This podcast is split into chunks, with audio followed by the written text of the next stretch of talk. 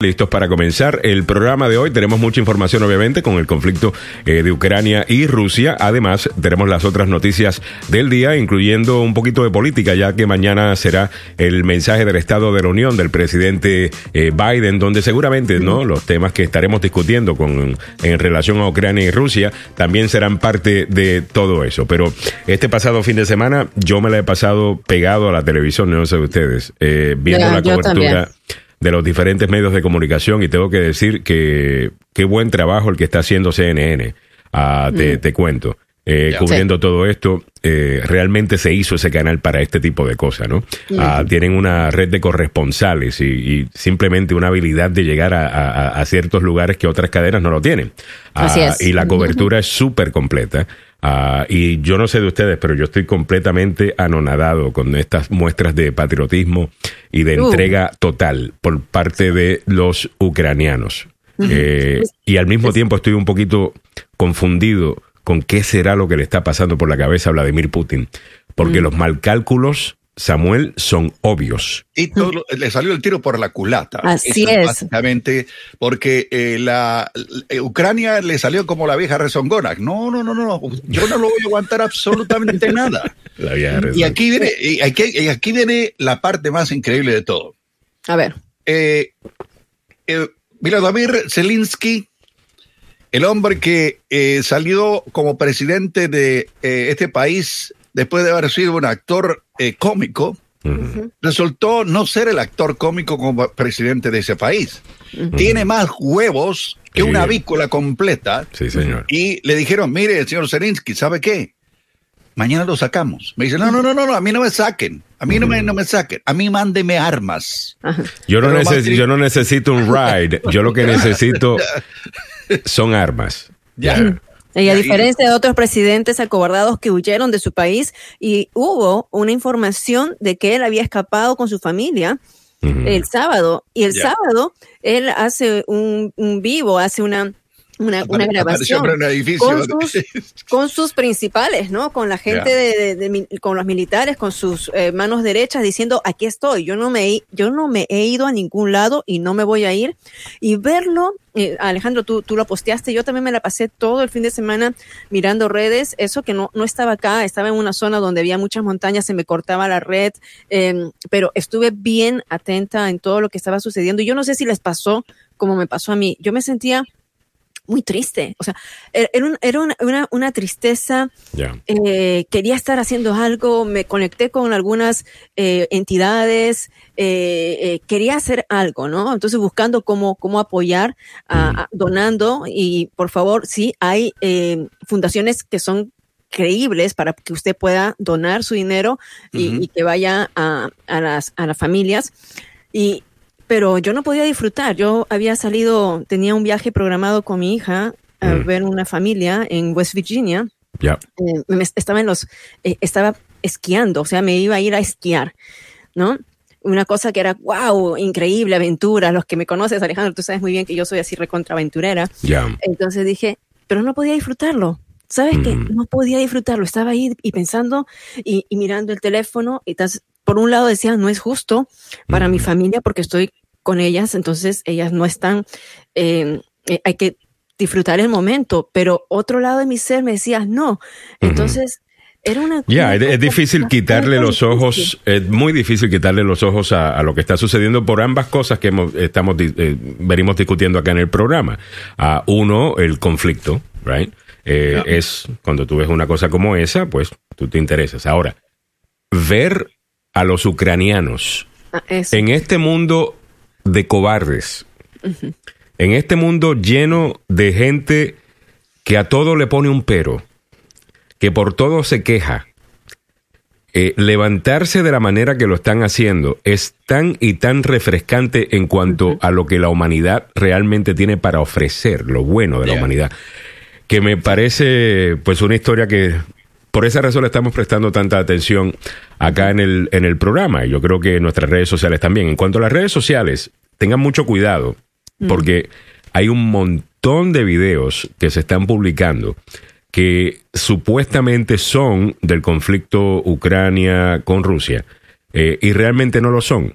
eh, son otros videos de otros momentos, de otras cosas, y todo el mundo está publicando, tenga mucho cuidado. Yo estoy teniendo el cuidado de publicar lo que puedo confirmar es definitivamente de este conflicto y lo estoy poniendo en mi página de Instagram. Eh, déjame compartir un poquito acá para que vean algunas de las cosas que pude compartir este pasado eh, fin de semana.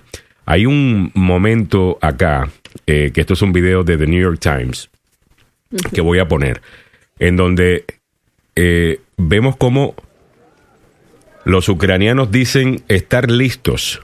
Dice, estoy listo. Los civiles de Ucrania toman las armas. Combatientes voluntarios armados con rifles de asalto patrullaron el centro de Kiev el viernes, listos para defender su país, y así lo hicieron.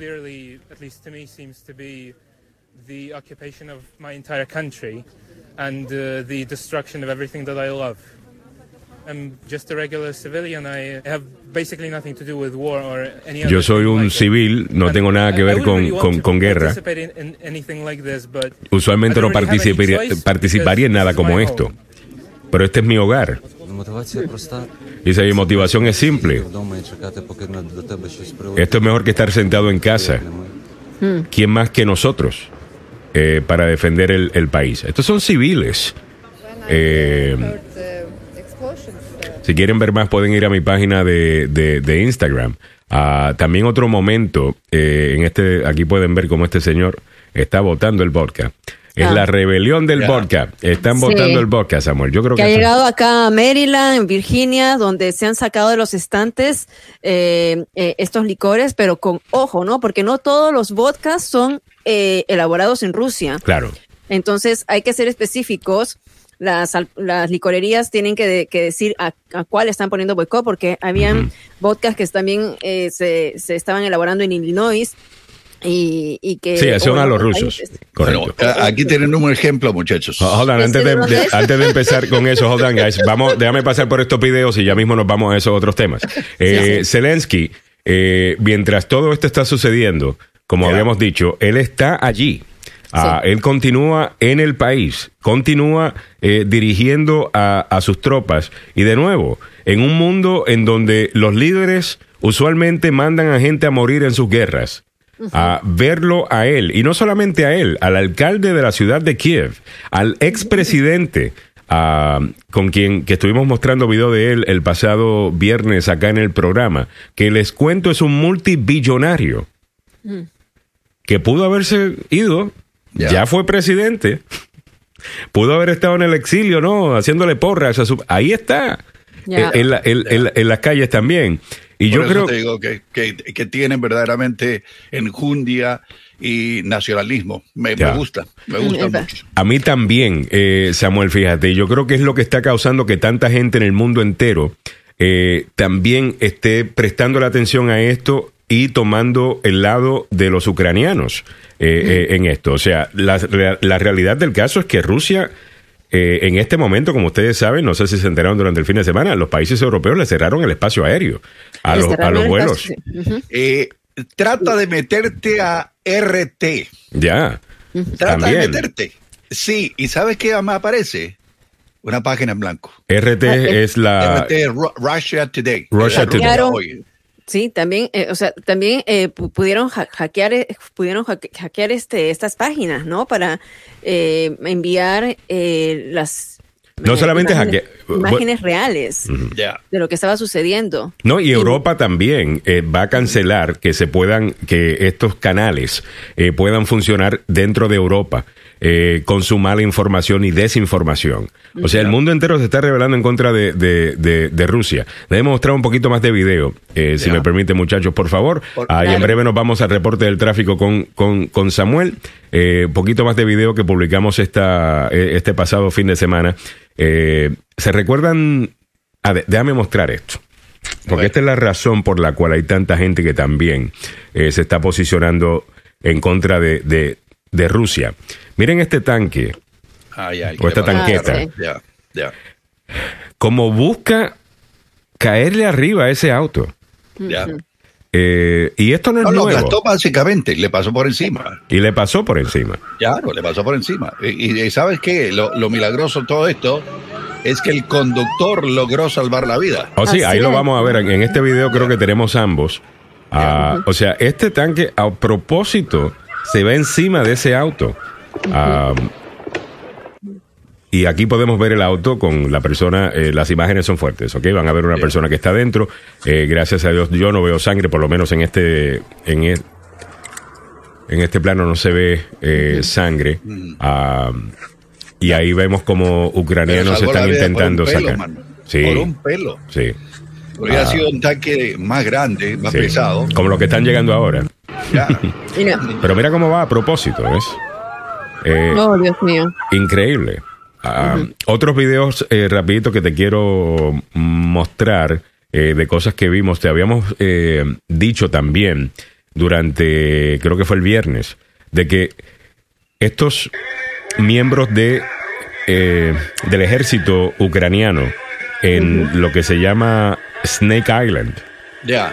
se haber encontrado con unos rusos. que es una pequeña islita, una, una, una pequeña isla que hay en el, en el Mar Negro. Correcto. eh, frente Se a la costa de Ucrania. se haber encontrado con eh, militares rusos que le habían dicho, este, hey, eh, ríndanse. Y ellos le dijeron, hey, Mr. Russian Warship, go F yourself. Ya. Ah, se había dicho que los habían matado, ahora dicen que posiblemente estén en Crimea como prisioneros de guerra, Ah, lo que Ya. definitivamente son, son, son buenas noticias. Ah, vamos a ver a este señor que estoy seguro muchos de ustedes que les gusta el boxeo, eh, eh, Oh, lo, lo conocen. Ya. Este es el... son al- dos. y que ya, y son dos, dos hermanos, pero uno es alcalde de Kiev. Ah, eh, Samuel, estoy hablando de Vitail eh, Klitschenko, eh, o Vitali Ya. Entrega un mensaje a los soldados rusos, vuelvan a casa, go back home. Y este video no está sonando, no sé por qué, Ah, pero se No, supone que sea video. Sí, es- es- él, él y su hermano eh, son dos. eh, eh, bueno, ahí se lo voy a contar en el, en el segmento deportivo porque lo tengo completo. Vaya. Ellos son los Klitschko. Mm. Vitali Klitschko es el alcalde y el otro hermano dijo, ¿sabe qué? Voy a irme con mi hermano. Vamos a ir a defender a, a Ucrania. Igual, no, igual. Déjame- eh, déjame- de- voy a terminar solamente con, con estas fotos, guys, y, y ya les suelto, se lo prometo. Déjenme Sí. solamente terminar con estas fotos y videos. Eh. Exacto, déjenme solamente terminar con esto. Y, y estos son algunas de las fotos del evento, de los eventos que se han dado en la ciudad, eh, aquí en Washington, D.C., en protesta a lo que está sucediendo a, a la invasión rusa a, a Ucrania. Esto es del sábado. Estuve el viernes en D.C., una manifestación mucho más pequeña. El sábado ya estaba empezando a agarrar bastante fuerza sí. eh, acá. Y el domingo, el domingo más Y todavía. el domingo más todavía. Aquí vemos algunos de los rótulos que logré capturar. Eh, ves, eh, en mención a, a ese buque eh, ruso y las palabras de los soldados ucranianos. Eh, también están pidiendo, y esto es un llamado que, que se escuchó desde hace rato, ya Biden se pronunció sobre esto y tenemos que analizarlo un poquito más tarde, eh, sobre por favor proteger el cielo ah, y básicamente establecer una zona no fly, un, un no fly zone, una, una zona Una en zona donde de protección. de protección aérea en eh, Ucrania, algo que aparentemente no va a suceder, por lo menos no parte de los Estados Unidos, porque eh, según lo que dice el presidente Biden, eso nos pondría directamente eh, en un escalamiento eh, y ya no estaríamos disparando rusos contra estadounidenses. Ah, y eso pues podría empeorar la situación, pero lo siguen pidiendo. Y otra cosa que debemos decir en el día de hoy es que la la moneda rusa, el, el ¿cómo que se llama? El rublo. El rublo. El rublo. El está en free fall. Eh, Oh, en este momento. Ha perdido sobre Y- 30% y tuvieron que subir los intereses de 10% a 20%. Sí, señor. 10%. Aquí se hacen 10.000 reuniones para subirlo un cuarto por ciento. Anoche lo subieron 10% para controlar la inflación que ha causado eh, todo esto, porque el valor de esa moneda está en el piso. O sea, las sanciones están teniendo eh, su efecto. Siete-. Adelante, Mili.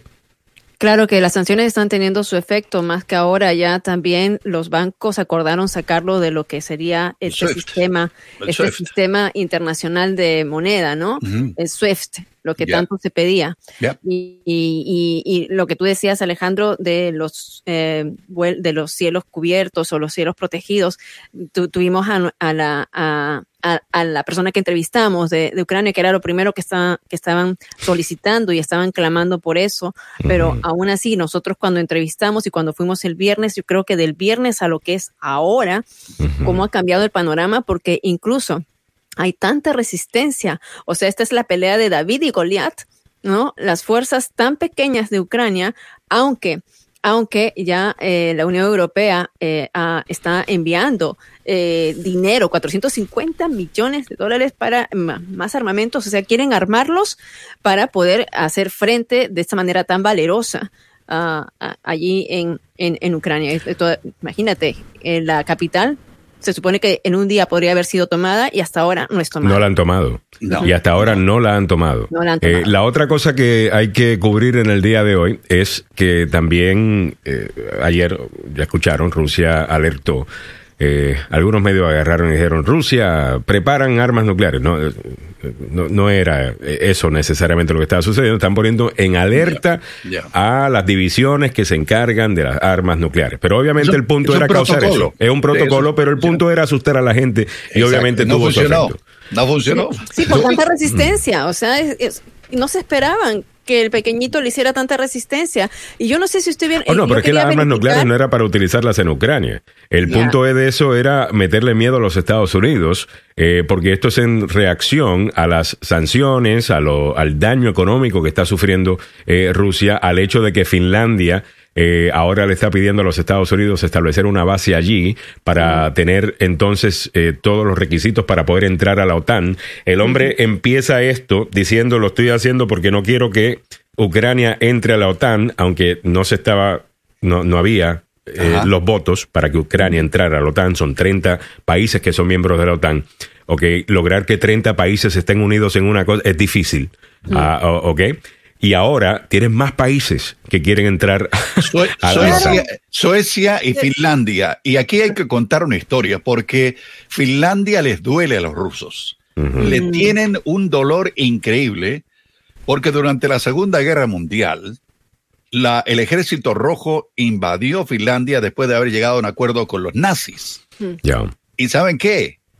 La guerra de guerrillas en eh, Finlandia le costó a Rusia miles de vidas, uh -huh. porque salieron también, eh, resistieron el, el, ataque. Así que eh, esto le, le, está metiendo, como dice, un poco de miedo también a Rusia. Imagínate, Finlandia, los suecos también quieren entrarle a esto. Uh -huh. eh, esto se va a poner muy duro para Vladimir Putin, que mucha gente está pensando, a ver cómo lo sacamos a este tipo, mano. Sí, es que lo están acorralando por todas partes. Yeah. Uh, mira, yo estaba mirando, hablando de, no sé si vamos a entrar a lo de la ayuda militar, tengo aquí los números. Alemania está enviando mil lanzadores, yeah. 400 lanzagranadas y 500 misiles de aire y de tierra. Eso es Alemania. Sí, Alemania. Alemania. Okay. Alemania. Eh, hablando de tiros por la culata. Eh, Alemania tenía un problema y gracias por traer el punto de Alemania y quiero que continúes claro. con ese eh, en breve. Sí. Uh, la Alemania no estaba cumpliendo con el 2% que se supone eh, inviertan los países que son miembros de la OTAN para mm. defensa, right? Yeah. Ahora se han pasado del 2%. Sí. ¿Ok?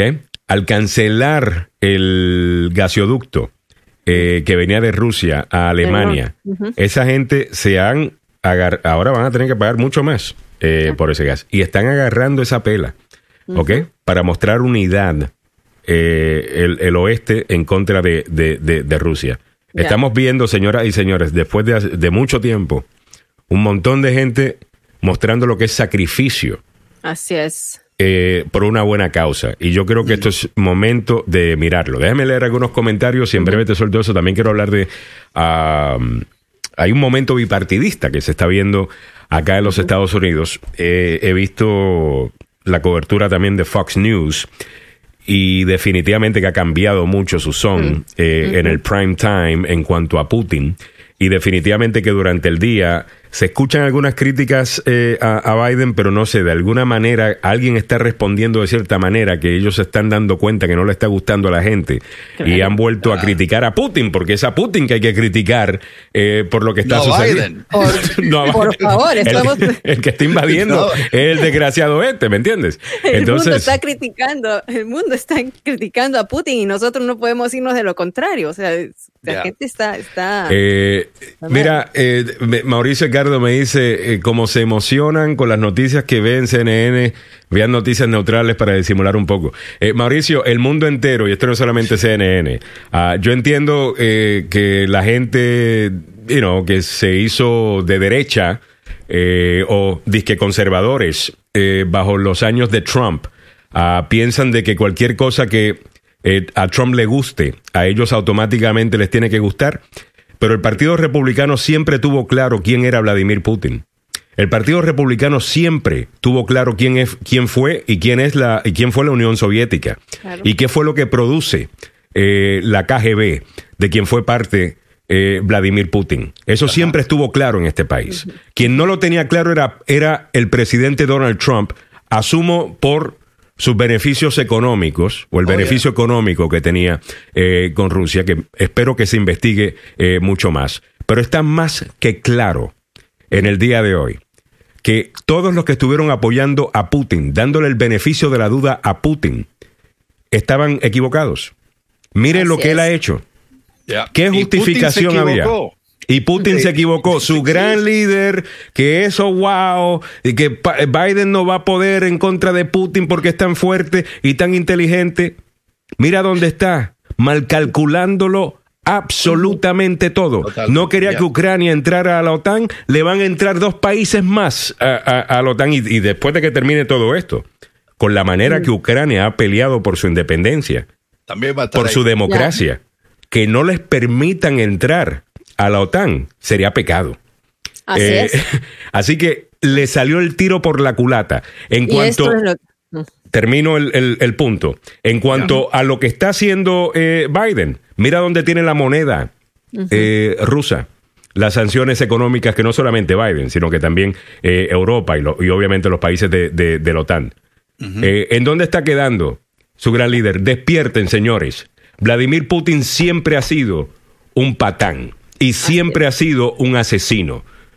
Se supone que si usted es tan patriota, usted defienda la democracia, que es lo que tenemos en este país y es lo que están haciendo los ucranianos en este momento peleando. En otras Eh. palabras, señores, Vladimir Putin, Donald Trump y todo ese grupito que se hacen los gran machitos o lo que sea, que mandan y, y dicen cosas por Twitter y aquel manda a sus soldados a meterse en Ucrania desde la comodidad del Kremlin.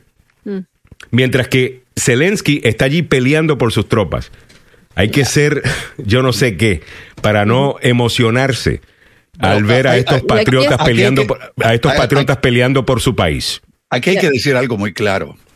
Cuando tú entras a un país totalitario manejado por un individuo y ese país comienza a saborear, saborear la democracia, la libertad de que tú puedes ir donde te ronca la gana, hacer lo que te ronca la gana, comprar ahí pa- lo, lo que quieras de los países alrededor del planeta y no estar dependiendo de una institución del Estado que te brinda todo, como lo que ocurre, por ejemplo, en Cuba.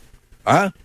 Eh, eh, cuando, Pero- cuando tú saboreas la democracia, no la quieres dejar ir. Así es. Aparte de eso, miren, propia gente que estuvieron dándole el beneficio de la duda a Putin, y no solamente dándole el beneficio de la duda, sino eh, como que poniéndose un poco en, este lado eh, eh, o anteponiéndose al Maduro, vaya, presidente. vaya. Entonces, pro- pro-.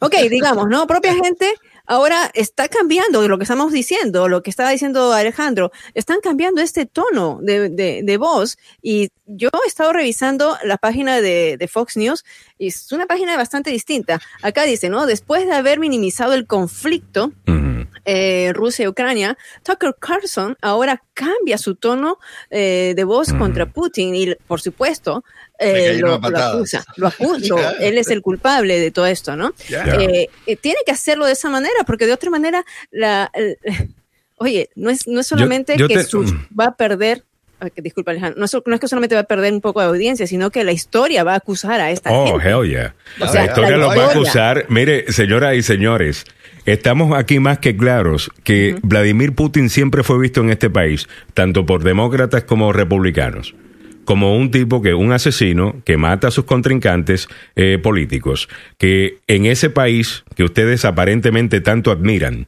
y, y ya me están cayendo, pero bien, eh, o sea, estoy, estoy tratando de ser lo más, eh, como es políticamente Político. correcto en, en, en esto, porque creo que hay un momento para unir al país Así y para unir a la comunidad con toda esta desunión que hemos visto en los últimos años. Y no le quiero caer muy arriba a, la gente, pero si usted todavía está dándole el beneficio de la duda a Vladimir Putin, pues yo voy a convencerme de que yo lo perdí a usted y que no hay nada que, se- usted pueda ver que le cambie el corazón. Su partidismo es más importante que la verdad y su odio eh, por Joe Biden y el Partido Demócrata está causando que usted ahora le tenga respeto y aprecio a un asesino eh, que mata a sus contrincantes políticos, que encarcela a sus contrincantes políticos. Eh, usted está adorando a un país o dándole el beneficio de la duda a un país que por protestar te meten preso. Cuando se supone que el Partido Republicano sea el partido de la libertad, sea el partido de una defensa eh, al, al nuestro sistema eh, de, de- de vida en los Estados Unidos, que va completamente en contra de todo lo que está haciendo Vladimir Putin y lo que hace la sociedad rusa en contra, rusa en contra de, de- de su pueblo. Ustedes están, como dice, meando fuera el pote, disculpen la, Sí, la, sí, la- la- la- exactamente. la expresión.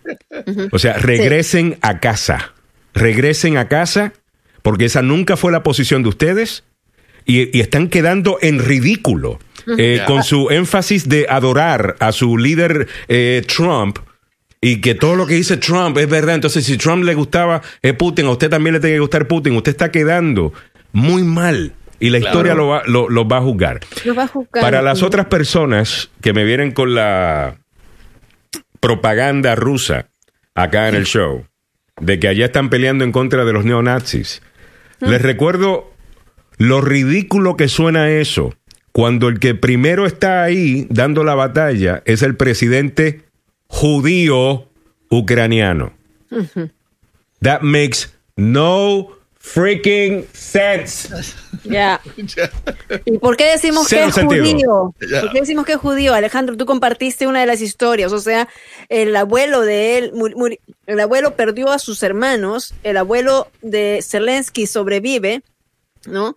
Y es, eh, sobrevive a- al ataque, al ataque nazi. O Ya. sea, estás hablando, no es que alguien te lo dijo, o sea, hay evidencia que eh, Zelensky es, es judío. O sea, Ya, tiene ascendencia ¿qué- judía, sí, tiene su sangre, sangre ¿Cuál, cuál judía. es la situación aquí? Ahora, para que vean, otra vez yo quiero regresar ot- otra vez al comentario de, de Mauricio Edgardo, que se emociona con las noticias que oyen y ven noticias eh, eh, que, oye, acá se le ha criticado a CNN, acá se ha criticado a todos los medios en algún cada momento. rato lo hago. ya. ya. En algún momento, pero Ya. estamos hablando de una cobertura especial donde eh, diferentes medios ti- tienes que ser lo suma- sumamente inteligente Ya. para ponerte del lado de quien tiene la razón. Ahora, mira otra vez la cobertura de, de Fox News. Si miramos la cobertura de Fox News, es totalmente una cobertura distinta Ya, a la mira. que estuvo antes del conflicto. Ya, Mira, ah, Fearless Against Fake, ¿cómo lo traduzco esto? Eh, valiente, ¿no? sí. Eh, Sin lo- temor. Sin temor, En contra de los cobardes. en Ya. contra de los cobardes.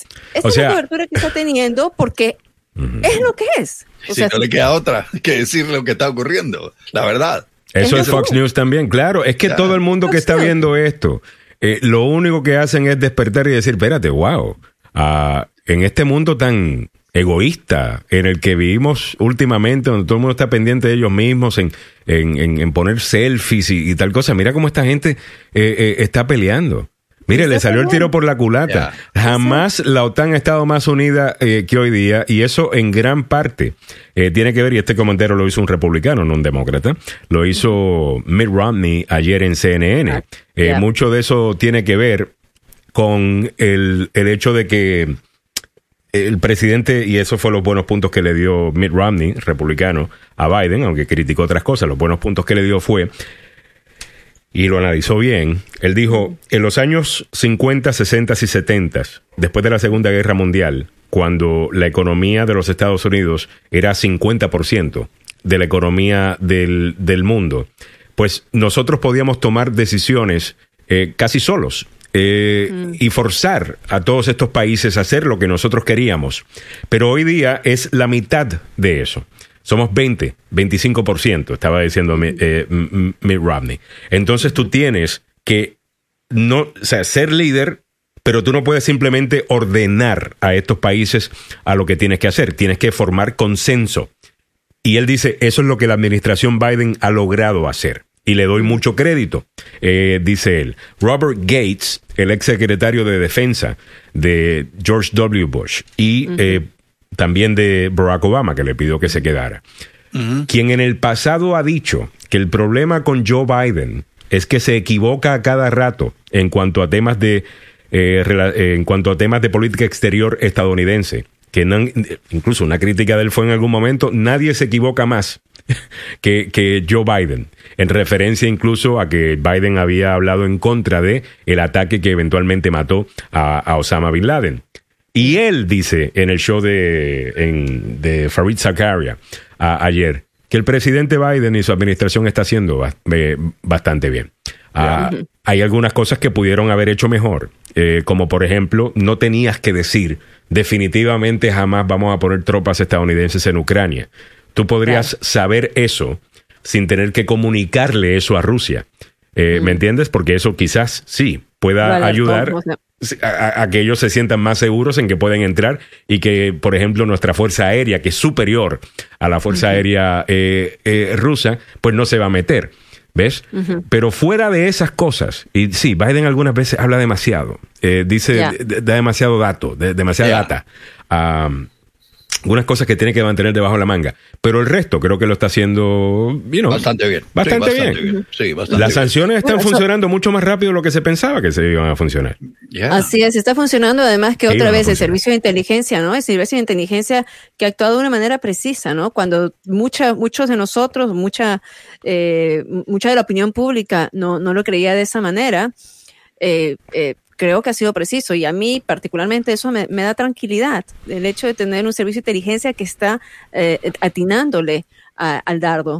Ya, eso pero que la anterior, eh, pero que la anterior punto. administración no les creía, mano. Eso No, es lo que a mí es me más, encachimba. Samuel, qué buen punto que traes, porque no, no hemos hablado de eso y, y- y no quiero entrar, porque no creo que es el día para hacerlo, eh, de entrar a, a- a debatir todas las cosas que sucedieron en la administración Trump eh, sobre Ucrania. Pero a ese punto, creo que sí vale la pena mencionar en el día de hoy que en Ajá. Helsinki, cuando se reúne Putin con Trump y, y Trump toma el lado de Putin Ya, en vez del lado de los sistemas de inteligencia estadounidenses, Sí. ya. al frente de todo el mundo. Y usted puede ver esto, simplemente haga un, un pequeño Google search o un YouTube search. Y ahí está diciendo, bueno, mis sistemas de inteligencia me dicen que Putin interfirió en la elección, pero aquí tengo al presidente Putin que de una manera muy fuerte ah, me dice que, que, que, que, que no. Y realmente yo no tengo razón para pensar de que es así. Este es Trump. ya. ¿Ok? Dándole la razón a Putin versus los otros sistemas de inteligencia. Y ahora ver que nuestros sistemas de inteligencia, aparentemente en esta parte del mundo, la tienen bien. Quizás nuestros sistemas de inteligencia en el Medio Oriente no los mejores, pero en esta parte del mundo, aparentemente, eh, Sí. todos los años que se peleó una guerra fría, el hecho de que estamos eh, involucrados en Europa desde la Primera Guerra Mundial, o sea, hace, hace más de 100 años, ah, me imagino que eso tiene mucho que ver, ¿no? Con que en esta, pues, le- le- los sistemas de inteligencia hicieron bien. Sí, Claro. Alejandro, mira, mira, yo estuve conversando con una persona que trabaja en la parte de software del sistema de, de- para servicio de inteligencia. Por supuesto, muy cauteloso él en decirme las cosas, pero lo que se cree es que Putin, y tú lo estabas am, nombrando, de que Putin tiene un problema no solamente de salud mental, sino tiene un problema terminal que tiene un- un- una enfermedad terminal y que quiere dejar un legado de esta manera. Pero eh, esa es, esa es especulación. Entonces, ya- Eh, Yo creo que es especulación. No otra creo- vez, pero te digo, otra vez, Ya. te digo, especulación, pero decíamos especulación cuando estaban hablando de lo otro, el servicio de inteligencia. Ahora te estoy hablando de, una- de, de- de gente que está trabajando allí. este, Ya. Samuel. Ya. Gente que Ya. está- entonces, la- eso es lo que creen. Eso es lo que están pensando. Lo que sí ya el servicio de inteligencia ya lo dio como público, lo hizo público, es que tiene un problema de salud mental. Pero Ya. te digo, o sea, Bueno, están diciendo que posiblemente podría Ya, ser algo así, ya. ¿no? Eh, Físicamente el tipo es, es- es- se trata muy bien, hace ejercicio, etcétera, etcétera, hace judo, eh, es un judócata de octavo uno dan. puede, uno puede cuidárselo más bien, pero cuando tienes un tumor, o tienes un cáncer, o tienes algo que ya es fulminante en algún momento, o sea, Pero eso- aguantado por años, tú. Pero eso es lo que se está entretejiendo, ¿no? En este momento, lo que, como dijo Mar- Marco Rubio, era ayer también tuiteando, decían, no es el mismo Putin de 2008, o sea, tomemos en cuenta, y este hombre... O de hace cinco años. Eh, y eso es precisamente lo que estaban diciendo. Eh, sigo teniendo la conversación con Mauricio simplemente porque Mauricio eh, tiene un punto de vista un poquito distinto y eso nos ayuda a, a- a debatir un poco y, a, Ya. y a también a, a- a tratar otros temas que, que quizás no trataríamos si no estuviéramos eh, you know, con una posición un poco contraria, pero siempre con el cariño y respeto que, que todo el mundo se merece. ¿no? Eh, Mauricio dice, no hace falta del servicio de inteligencia para saber que Rusia iba a invadir.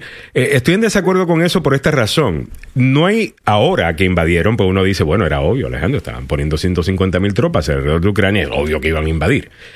Pero eso no era lo que necesariamente se pensaba. Recuerda que muchas cosas en guerra eh, son, puede ser simplemente un bluff.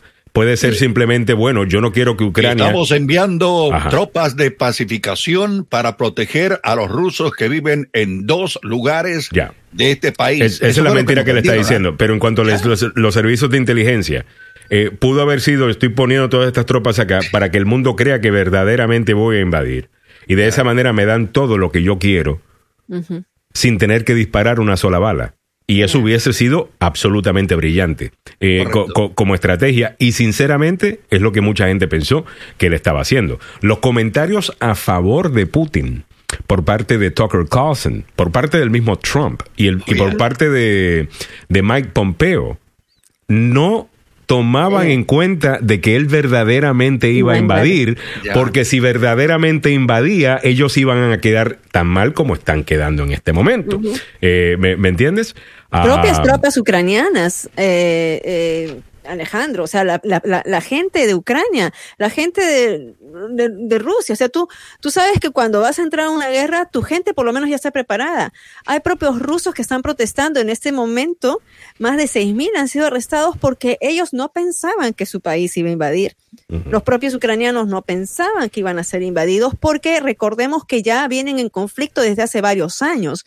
Y si los ucranianos están defendiendo a diestra y siniestra su patria, esto tampoco no nace de la noche a la mañana. Ya No. ellos han venido generando un carácter de patriotismo y han venido armándose porque hay sitios, estaba escuchando en la mañana que entrevistaban quiénes son estos eh, militares que están haciéndose frente a, est- al- a los gigantes de, de Rusia. Son gente preparada, son gente especial, un comando especial. No, es la propia gente que durante años.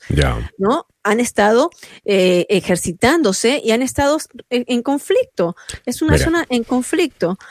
Y han estado peleando y lo están haciendo muy bien y por esas razones que tanta gente eh, está a favor de los ucranianos en el mundo.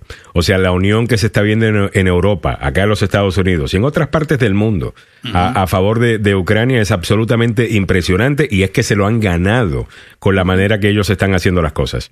Eh. Víctor Picos nos dice, al que los medios le bajaron el break porque consideraron que decía mentiras, pero ahora Biden miente y hasta lo vanaglorian. Los gobiernos gringos no me importan, pero la poca honestidad de los medios partidistas, nada neutrales, dan pena escucharlos. Eh, Víctor, mira, sinceramente, Donald Trump es un mentiroso. Eh. Decir eso es decir una verdad. Eh, eso lo sabe todo el mundo, incluyendo la gente que lo sigue a él. La mayor parte de la gente que lo sigue a él entiende que él miente, simplemente que dicen él miente, pero para mí, eh, para protegerme a mí. Me benefician las mentiras de Donald Trump, pero entiendo que, que él es así. En cuanto a Biden, yo a Biden lo he criticado acá bastante en el programa. Ahora, si tú me preguntas a mí, en este conflicto, en quién yo debo enfocarme, si en el HP de Vladimir Putin, que yo sé hace rato es un asesino, que yo sé hace rato no cree en la democracia, que yo sé hace rato envenena, mata y encarcela a sus contrincantes políticos y ahora está invadiendo un país que no le hizo absolutamente nada, que no le ha hecho absolutamente nada, eh, yo voy a tomar el lado de los ucranianos. Y en este caso, el presidente de los Estados Unidos, comandante en jefe de las Fuerzas Armadas estadounidenses, está metido en un conflicto que podría terminar en la Tercera Guerra Mundial. Y sí se merece el beneficio de la duda. Y si acaso yo le voy a echar la culpa a alguien, se la voy a echar a Putin, que fue el que comenzó todo esto. No fue Biden el que comenzó todo esto, ni fue Zelensky el que comenzó todo esto. En el 2014, cuando Ucrania, y, debería, y, qué pena que no hemos hablado de, esto, en el 2014, cuando Ucrania tiene una, básicamente una pequeña revolución en su país, y llega al poder gobiernos realmente a favor de Ucrania, y no gobiernos marionetas de Moscú o de, o de, o de Rusia. Es ahí en donde a Vladimir Putin no le gusta la cosa. Claro porque estaban escogiendo democracia. Y Vladimir Putin sabe muy bien que la democracia se empieza a regar oh, y se riega. ¿Me entiendes? Y él tiene miedo que eso empiece a llegar a Rusia. Porque eso no puede llegar a Rusia. Y por esa razón es que le encarcela a disidentes. Por esa razón es que tú no puedes hablar de la guerra en este momento. En Rusia no se puede mencionar la palabra guerra en este momento para describir el conflicto. No se pueden hablar de las bajas. Eh, que están teniendo los, eh, los rusos en este momento en Rusia. Todo eso es limitado. ¿Me entiendes? Porque esa gente es enemiga de la verdad, es enemiga de las sociedades abiertas, que, somos las democracias. O sea, aquí nos beneficiamos precisamente de eso y al mismo tiempo le vamos a hacer porra a, Putin, si tanto le gusta Rusia y cómo son las cosas en Rusia, ¿por qué no está viviendo en Rusia? En donde tiene que tener mucho cuidado con lo que dice, donde no se puede criticar al presidente, donde no se puede criticar absolutamente nada. ¿Por qué no? O aquellos que piensan de una manera diferente a que no son demócratas, ¿por qué no se van a vivir a Venezuela en estos momentos? ¿Por qué no van a Cuba? ¿O por qué no van a, la, granja que tiene Daniel Ortega mm. en Nicaragua? Y eh, ahí van a tocar las cosas en su real eh, posición. No hay que comer, te tienen apretado, si decís algo, te meten preso, si sales a la calle a protestar contra el gobierno, dice, no, este está en contra de nosotros, métale un balazo. Ahora, Mauricio me dice, ¿y cómo saber que el presidente de Ucrania no es marioneta de Europa? Muy buena pregunta. No, porque dice, bueno, a lo mejor la cosa es, Alejandro, eran marionetas rusos, ahora son marionetas europeos. Bueno, porque lo quien escogió al presidente Zelensky no fue el Parlamento eh, de Europa o los líderes de la OTAN, fue el pueblo ucraniano. Ya. ¿Me entiendes? Es en una votación libre. Y arrasó en la elección. Arrasó en la elección. Entonces, eh, ¿cómo también yo sé? Pues fíjate, vamos a hacer una comparación con dos zonas en las que hemos estado involucrados eh, en estos últimos años. Ya. ¿Cuál era el problema que tenía Afganistán? ¿Y cuál fue el problema que tenía Afganistán cuando se fueron los estadounidenses de allí? Inmediatamente el presidente de Afganistán salió a volar, se montó un montón de billetes y se fue. Los soldados de Afganistán que habíamos entrenado entregaron sus armas pa, y corrieron. Así es. Muy bien, ¿por qué? Porque no había ningún liderazgo legítimo en Afganistán. El liderazgo que había en Afganistán era puesto ahí por los Estados Unidos, no por la gente. Y no, no tiene legitimidad. ¿Por qué razón ahora un presidente que antes era un comediante, tengo entendido que está graduado como de, leyes, pero es un comediante, llega a ser presidente, decide quedarse a pelear eh, allí y la gente está peleando con él y lo está siguiendo. Si no es porque votaron por él, lo siguen, lo quieren y realmente... Es un líder de verdad, ¿no? Y es un líder que está respondiendo al llamado de su pueblo en una verdadera democracia ¿No tiene eso más sentido que él es una marioneta de, Europa? Mm. Creo que sí, mi pana. O sea, eh, vamos a tratar de ver esto de manera eh, abierta. ¿Cómo que no importa si es elegido democráticamente? claro, que importa ser elegido democráticamente, porque ya se pueden vender en el futuro lo que sea, pero no creo que eso es mm. necesariamente lo que estamos viendo eh, acá. O sea, mira lo que está. la justificación que tienen los opositores a esta guerra dicen inicialmente que eh, Rusia estaba peleando con los ucranianos por eh, un una sector separatista de Ucrania. ¿Se recuerdan? Claro. Claro. dice, por ocho- los que defienden a Rusia en este momento, por ocho años eh, Rusia ha estado peleando en contra de eh, este del gobierno de Ucrania con nuestro grupo separatista. ¿Sabe qué? Rusia es inmensamente grande. El ejército ruso es tremendamente gigantesco contra un grupo de, eh, ¿qué te digo?, de gente que eh, se enfrentó con ellos y continuaba enfrentándose hasta que el señor Putin decidió invadir. Lo que Eh, pasa es que Putin aprovechó, ¿se acuerdan ustedes? En el 2014, eh, u- de- um, Ucrania tenía una crisis, especialmente en esta península que fue tomada Ya, por Crimea, Rusia, ¿no? Sí. la de Crimea. Ajá. ¿Por qué? Porque había una crisis eh, diplomática internacional que, que puso, ¿se acuerdan ustedes, fin al gobierno de- del presidente este, ah, Víctor ¿Shevchenko era? No, Yanutovich. Ah, Yanukovych, ok. Ya, ya. Entonces, Que era la marioneta rusa, ¿no? Eh, la sí. marioneta rusa. Entonces, están en estas protestas, están con todo este enfrentamiento eh, en, en esta zona de Crimea, que es la península, una zona pequeña de dos millones de habitantes nada más. una po- posición geográfica increíblemente. Porque es una península, está rodeada, por supuesto, de, de- de- de- del mar, ¿no? Este es el mar eh, negro. Entonces, allí es donde Rusia aprovecha la situación E Invade. invade Crimea. E Invade, sí. Ah, invade. Entonces, hemos ya hemos mostrado los mapas donde está Crimea y después hay, eh, por supuesto, zonas eh, que son eh, prorrusas, que son las del este, que son consideradas actualmente por Rusia, ¿no? Como separatistas. Recordemos que la mitad, estaba leyendo un poquito de la historia de Ucrania, eh, en, Ucra- en Ucrania era un poder cuando se formó en, los- en el siglo eh, en el siglo pasado, se forma y, y de allí es que nace, viene a ser como una capital de Rusia, o sea, es Ucrania, que es un centro importante. Ya. que estaba luego- pegado al, al, al sur o al sur oeste de, de Europa.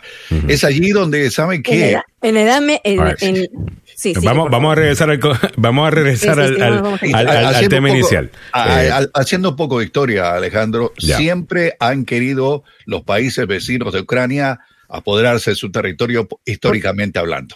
Es Pero al final del día, en el 2014, y me dicen que hay un buen- muy buen documental, lo, lo quiero ver. Ah, leí precisamente sobre él, creo que se llama Winter of Fire. Ah, me, me- me dicen en Google, les digo, perdón, en YouTube, ah, Winter Fire, y lo puedes encontrar en, en Netflix, ah, que obviamente pues cuenta la, la historia de lo que sucede en el 2014. Ah, Mauricio nos dice, son elegidos democráticamente, pero después se venden para aparentar que la hacen después del pueblo, por eso votó por ellos. Evelyn Flores dice, creo que si el presidente de Ucrania fuera un títere o estuviera en poder por otros, el tiempo hubiese evacuado él y su familia y dejar a los militares pelear, que es lo que usualmente hacen estos títeres, ¿no? Eh, Bueno, yo solamente soy un títere, a mí no me pongas a defender al país, ¿me entiendes? Eso es un trabajo de un patriota. Ah, ese hombre está poniendo su vida eh, en, en peligro y definitivamente que se merece, eh, yo creo que se merece, a toda la admiración que está recibiendo en este momento del mundo. Hay otra cosa. Mira, yo entiendo que los últimos cuatro años con Trump eh, ensució, empañó el lente eh, con el que vemos a, a- a Rusia y yo entiendo. You know, si tú eres demócrata o si tú eres republicano, tú quieres defender a Trump y tú dices, bueno, siempre lo están poniendo ahí con Rusia, yo no creo que sea cierto. Ok, entonces ahora tú piensas que tienes que defender a, a- a- a Rusia. Déjame decirte quién más está defendiendo a Rusia, que yo sé, ustedes que son trompistas, detestan. China ha estado en el lado, de- por lo menos por ahora. Tengo entendido Ya, que han hablado al pero- pero respecto. el Consejo de Seguridad de las Naciones Unidas se abstuvo de votar eh, y la única, el único país que tenía poder de veto era precisamente Entonces, Rusia. y- Ch- entonces China. Eh, entonces, yo sé que ustedes detestan, igual que yo, al Partido Comunista Chino. Eh, bueno, esa es la gente que ahora está más o menos dándole el beneficio de la duda a Rusia. Creo Oh, que yeah. se lo van a quitar ya mismo porque esto va a tener efectos también para, eh, para China. El Oh. otro que está por ahí también hablando bastante a favor de Rusia es nada más y nada menos que el que escucha pajaritos hablar en Venezuela, Nicolás Maduro. Ni- ni- mano. Nicolás Maduro. palomitas, palomitas. No, no, eh, al tope de la hora te voy a tener otro más. No, no te preocupes, ahí te voy a enviar Ah, otro sí. más eh, conocidísimo en nuestra Mm. América Latina. Pe- Pero, eh, Maduro anda, eh, como dicen ahí, eh, orinando fuera de la, de, de- de la basenica, hermano. Anda más perdido que... Ay, Dios. Mira, aquí hay una cosa y vamos a tener que entrar en esto. Hoy no es el día para hacerlo, mañana no es el día para hacerlo, pero cuando termine el conflicto quizás será el día para hacerlo. Ya. De nuevo, de cómo, porque uno de los que estuvo rezando por Rusia antes de que comenzara el conflicto es nada más y nada menos que el hijo de uno de los evangelistas más importantes de la historia de este país y una de las personas más conocidas en el mundo, me refiero a Billy Graham, eh, Billy Graham Jr., que lo único que tiene de su padre es el nombre, eh, salió diciendo que quería you know, rezar por, por, por Rusia. Después entiendo que lo que quiso decir rezar para que no invadiera a Ucrania. Pero una de las cosas que ha hecho Putin en los últimos años es mezclar el cristianismo, ¿ok? Eh, con su base de apoyo. Y hay algo de eso que se está filtrando acá en los Estados Unidos. Porque dicen, allá eh, son blancos y cristianos y no le piden perdón a nadie por ser blancos y cristianos. Y eso está entrando en cierto sector disque conservador acá en los Estados Unidos. Y es que están meando fuera el pote, disculpe la, la- la expresión eh, de nuevo, porque este hombre no tiene nada de cristiano. Así ¿ok? es. Este hombre, lo único, los verdaderos cristianos lo saben. Ya. ¿Ok? Este es un hombre que la única religión que él cree es la religión del Estado. El Estado y él siendo lo mismo. ¿Ok? Y el Estado manda. Y ustedes son propiedad del Estado. Eso es lo que él cree. Aunque no es un país comunista ya. No tienen un sistema comunista como sistema económico. Eh, con eso fue que crecieron, con esa idea de que el Estado es la religión. Es lo que tú adoras, al Estado. Y que la gente es propiedad del Estado. Y aunque tenga un capitalismo, hay un crony capitalism, eh, con varios oligarcas que controlan a, todo el país y estén utilizando el capitalismo para salir de los problemas económicos que tenía la, Unión Soviética cuando existía y cuando Rusia, eh, pues, se convierte solo en Rusia, ¿no? Y se deshace la, la Unión Soviética. No te confundas que lo único que está haciendo ese señor es utilizando el cristianismo, utilizando el cristianismo para ganar eh, poder de Es muy cristiano. paralelismo, ¿no? De, de cristiano no tiene absolutamente nada. Ah, ¿Qué, qué paralelo podemos ver entre en otras personas que usan el cristianismo simplemente para sus propios fines políticos? Oh, yeah. Eh, Eh, Mauricio Edgardo nos dice, disculpa Alejandro, no estoy a favor de la guerra, sino que también hay manipulación de ambos lados y quienes sufren es la población por ambiciones de otros. Yo estoy de acuerdo, Mauricio, en que definitivamente que deben haber muchas cosas que se están reportando hoy día que es parte de la estrategia de desinformación que ambos países van a tener, eh, tanto Ucrania como Rusia, porque es normal en, en una guerra. Por ejemplo, eh, las cifras que me está dando eh, Ucrania sobre la cantidad de soldados rusos que han matado, que supuestamente son más de 3.500, mientras que las bajas de ciudadanos ucranianos están en, los, eh, en menos de 200, eh, según la ONU. Ah, Para mí eso no tiene sentido. Ah, ¿Me entiendes? Eso debe haber, y, y definitivamente que hay muchas cosas que tenemos que ver con, con un granito de arena, como dicen por ahí, pero you know, un granito de sal, perdón, a grain of salt, como, como dicen, pero en cuanto a quién es el bueno y quién es el malo, Eso está claro. yo creo que Vladimir Putin, por, por lo menos estamos claros que Vladimir Putin es un HP, ¿ok? Eh, vamos a ver, eh, Zelensky creo que se ha mostrado muy bien como un verdadero patriota, por lo menos se está exponiendo a- a todo tipo de cosas y eso para mí es refrescante. Ah, en este mundo. Pero bueno, vamos a seguir conversando del tema, ¿no? Eh, y en la siguiente hora hablaremos mucho más. Estás escuchando la agenda número uno para información, noticias y buena conversación. Estamos hablando del tema de Ucrania, estamos hablando de Rusia. Eh, en esta próxima hora tenemos que hablar también del mensaje del Estado de la Unión, que será mañana. Ah, y también hay noticias importantes en cuanto a COVID. Eh, ya la, los CDC han anunciado Mm. Que 70% de la gente ya no se tiene que poner mascarilla. Habíamos Órale. dicho meses Sí. atrás que por ahí es que iba la cosa, ¿no? Y que poco Ya. a poco iban a llegar ahí. Bueno, aparentemente han llegado ahí. ¿Ok? Así Lo es. estaremos comentando también en la siguiente hora, pero antes noticias con don Samuel Galvez. Muchísimas gracias, don Samuel Galvez. Estás escuchando la agenda número uno para información, noticias y buena conversación en la mañana. Happy Monday para todo el mundo. Gracias por la sintonía. Estamos hablando bastante en el día de hoy sobre la situación en Ucrania por razones obvias. Eh, es la noticia más importante ah, del momento, no solamente porque obviamente capta la atención de uno una, una guerra, sino que también hay otros, otras cosas sucediendo. El precio de la gasolina eh, está subiendo, el precio de los granos están los subiendo. granos. Oh, yeah. Eh, el del gas está, eh, eh, está subiendo. Estamos un poquito más protegidos acá en los Estados Unidos, ya que producimos bastante gas natural eh, acá y obviamente producimos mucho grano también. Eh, Pero el resto del mundo sí va a sufrir esto, incluyendo eh, Latinoamérica ah, eh, eh, también. Y hablando de eso, ya acaban de escuchar eh, que alguien acaba de hablar. Se le une otra joyita, otra joyita. Se une a Vladimir Putin. ¿Quién es. Samuel? El señor Evo Morales. Y Evo ya hay Morales. reacción de nuestros oyentes, y ahí están los comentarios, porque es lamentable, Dios mío. es lamentable que Evo Morales esté defendiendo lo indefendible, damas y Mm. caballeros. Es lamentable que Daniel Ortega Somoza esté defendiendo lo indefendible y que el liderazgo en Cuba, junto con el chofer de camión que maneja Venezuela, esté defendiendo lo indefendible. Pero está bien, yo creo que, bueno, eh, pero mira, aquí tú tienes una persona que no estaba metido en la política, eh, como lo es eh, Zelensky.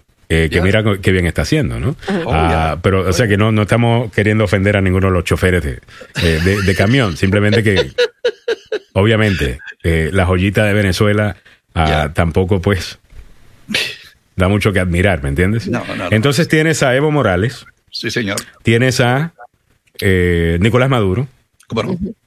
a Xi Jinping de China. del Daniel Ortega Somoza. Daniel de- Ortega, de Somoza, de alias eh, Somoza, el nuevo Somoza, Sí, señor. eh, con eh, Vladimir Putin y con Ucrania, básicamente el mundo libre, eh. ¿no? Eh, las democracias de- del mundo, donde la gente vota, tiene libertad de expresarse, eh, pueden protestar en contra del gobierno, pueden elegir a un nuevo gobierno si no, se, si no están contentos con su gobierno. Ya. Ok.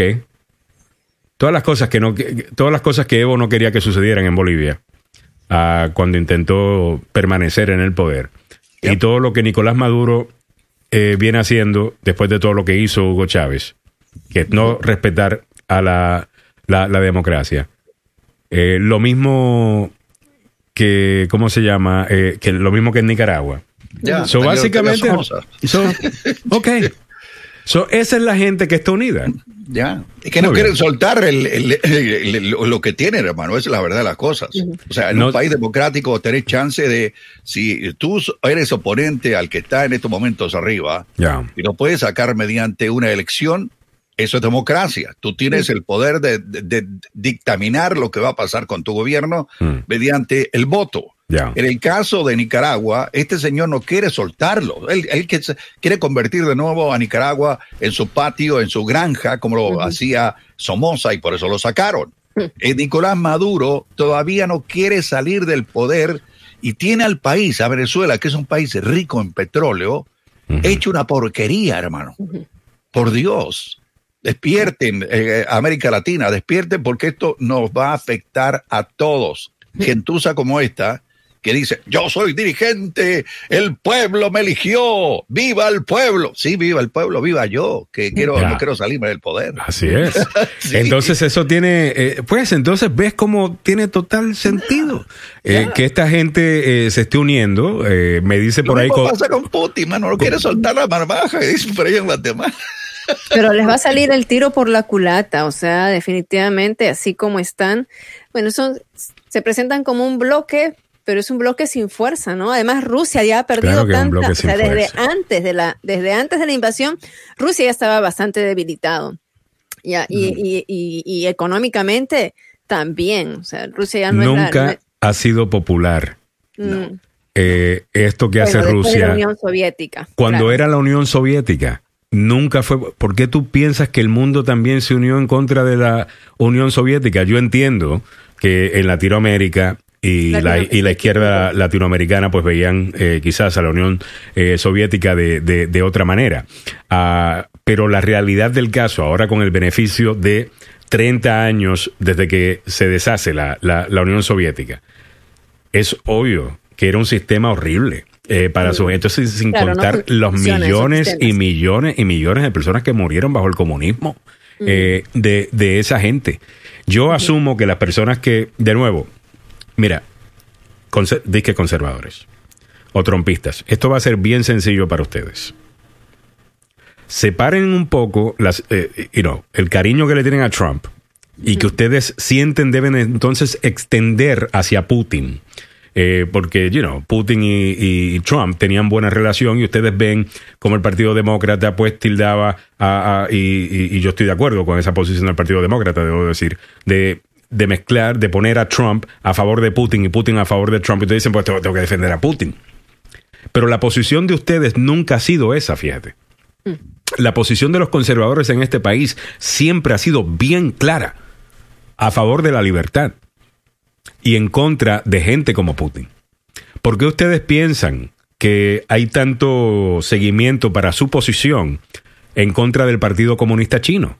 En donde la mayor parte de los independientes de este país están de acuerdo con ustedes, los conservadores, de la manera que están viendo a China. Y se están uniendo muchos demócratas de la posición de ustedes, de cómo ven al Partido Comunista Chino. Porque lo ven de la misma manera que ven, y nosotros yo lo veo como independiente, al Partido Comunista Chino, que sí, utilizan un sistema capitalista estatal, o sea que ya no es comunismo, pero que siguen teniendo ese control sobre la gente, cero libertad de expresión, eh, no puedes elegir a un líder. O sea, Pero económicamente les ha ido muy bien. Claro que le ha ido bien. Y a. Rusia le ha ido mejor eh, también, ¿no? Con, con este sistema que tienen ahora. Pero lo que quiero decir es, lo mismo que ustedes detestan del Partido Comunista Chino, es lo mismo que hace Vladimir Putin. O sea, eh, yo no sé por qué no ven esto. Es la misma gente. Y si acá, y si acaso lo tenían, si tenían alguna confusión sobre eso, yo sé que ustedes no están confundidos sobre Nicolás Maduro. Yo sé que ustedes no están confundidos, confundidos sobre Evo Morales. Si ahora tú tienes a esa gente a favor de Putin también. O sea, come on, guys. Regresen de on. vuelta a su posición natural, que es a través de la democracia, a través, a favor de la libertad. ¿Cuántos de ustedes no escuchamos cuando se les pidió que se pusieran una máscara durante la pandemia?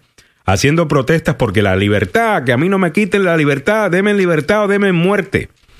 ¿Sabes quién está diciendo denme libertad o denme muerte? Y de verdad lo está demostrando. Zelensky Así es. en Ucrania. Está peleando por libertad y definitivamente que su vida está en peligro. So, él literalmente está diciendo demen libertad o demen muerte. Mientras que ustedes con su discurso de libertad lo utilizaron para el COVID, lo han utilizado para todo tipo de cosas, pero no lo quieren utilizar para esto. Cuando realmente es cuando importa. ¿Sabes a cuánta gente ustedes se podrían estar ganando en, en, en este momento?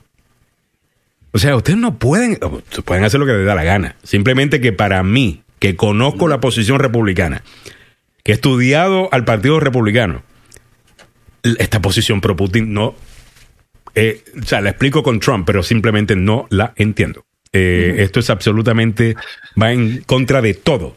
Pero es Eh, que ahí el- lo que estaba protegiendo este señor es la parte económica. Acuérdate que eh, él iba a construir la Torre Trump en Moscú. ¿Se acuerdan de eso o se olvidaron de eso? ¿Ah? Ah, ¿Te pero? Ahí hay, y había un interés personal de yo quiero hacer una torre en Moscú, la voy a querer levantar, ya tengo los arreglos pertinentes. Y después de lo que pasó en la reunión eh, con eh, Putin, eh, se le cayó todo. Después de que casi le da, casi le besa al trasero. Yo no a- sé, hay un montón de cosas que ahora van, eh, como que tienen un poquito más de sentido ahora. eh, Ya. you know, eh, esta constante campaña de que la, la OTAN ya es obsoleta, es obsoleta, es obsoleta, que habíamos escuchado en los años de Trump. yeah. Eh, ahora entiendo cómo se hubiese beneficiado, eh, bueno, obviamente sabíamos que se benefici- beneficiaba Putin de todo esto, pero Ya. óyeme, si algo ha comprobado la OTAN, es que lo menos que está es obsoleta. Oh, yeah. O sea, eh, la sí, OTAN- ah, ah, Le ha puesto el freno a este hombre y, y están sufriendo en Rusia gracias a todas estas eh, sanciones, y ¿no? Se, y se está empoderando, o sea, en este momento se está empoderando. Ahora también es porque la OTAN se formó precisamente para contrarrestar a la Unión Soviética. Y al deshacerse de la Unión Soviética, como que, entonces, si ya no hay Unión Soviética, ¿cuál es la razón de la existencia de la OTAN? La Unión Soviética desapareció en 1991 y después de 1991 ha habido más países que se han afiliado todavía a la OTAN. Oh, yeah. Ya. Dentro de ellos, dos países que pertenecían a la Unión Soviética. Mm. O sea, no era que raro que, eh, que Ucrania quisiera pertenecer a la Unión Soviética. La última, el último país que se afilió a la OTAN fue en el 2020. Mm. Y ahora, como vimos en la hora pasada, que dos países más quieren eh, ser parte de esta unión transatlántica, Ujú. ¿no? Eh, es, es, es que está fortaleciéndose. Y, la, y, y yo no sé si, si después de esto. está saliendo el tiro por la culata. O sea, Oye. incluso si usted es pro Putin, usted no me puede decir que usted está viendo esto y diciendo, wow, qué buena estrategia la que está siguiendo eh, Putin acá, porque es que, o sea, la moneda se la ha desplomado. Eh, los vuelos no pueden salir de, de por lo menos no pueden utilizar espacio aéreo eh, europeo. Es muy posible que los Estados Unidos decida hacer algo eh, similar. Estaremos viendo a ver qué sucede en el día de hoy. La OTAN quizás se fortalezca. Bueno, se fortaleció. Al Ya estar tan y tan unida, automáticamente se fortalece. Mira lo que ha demostrado esto también. Quizás esto también es tema para otro día. Pero yo he dicho aquí en el programa que tanto los Estados Unidos como Rusia, como otros eh, países, cuando quieren causar un daño a un país, intentan dividir a su población. ¿Por qué razón usted piensa que aquí se está hablando tanto y la Casa Blanca va a estar hablando tanto de las protestas en Rusia? Porque eso causa más división en Rusia y la división en Rusia ayuda a, a- a nuestros intereses, ¿verdad? Ayuda a nuestros intereses. Pues de la misma manera usted tiene que entender que a Rusia le gusta dividir acá en los Estados Unidos. Y una de las cosas que nos dimos cuenta en la elección de 2016, Ujú. Que Claro. cuando se dice que Rusia intervino, a- a- ¿de qué manera intervino? No se metieron en las eh, máquinas de votación a cambiar votos. Eso no fue lo que hicieron. Lo que está más que claro que sí hicieron, lo hicieron en Gran Bretaña también con Brexit. Y lo han hecho en otros lugares. Ellos buscan a ver dónde la gente está peleando Para dividir. y empiezan a dividir. Entonces habían, por ejemplo, grupos a favor de Black Lives Matter, eh, que dice Black Lives Matter, eh, publicando cosas y eran cuentas de, de Rusia. Las mismas cuentas de Rusia con otra cuenta, con la misma gente en Rusia con otra cuenta, publicaban a favor de los grupos derechistas. Para poner a ese grupo derechista a pelear con lo de Black Lives Matter y ahora tener una guerra acá. Y si ese es el caso, ¿cuál es el siguiente punto? Que cualquiera que esté en el aire, hablo ahora de Fox News, hablo ahora de la radio hablada conservadora y, y del resto, dividiendo al país, le está haciendo el favor a Ya. nuestros enemigos. Y si hay evidencia de eso en el día de hoy, es la unión que estamos viendo en Europa y en la OTAN. Mira cómo un pueblo, y olvídate de la OTAN y olvídate de Europa. La Ya. unión que estás viendo en Ucrania.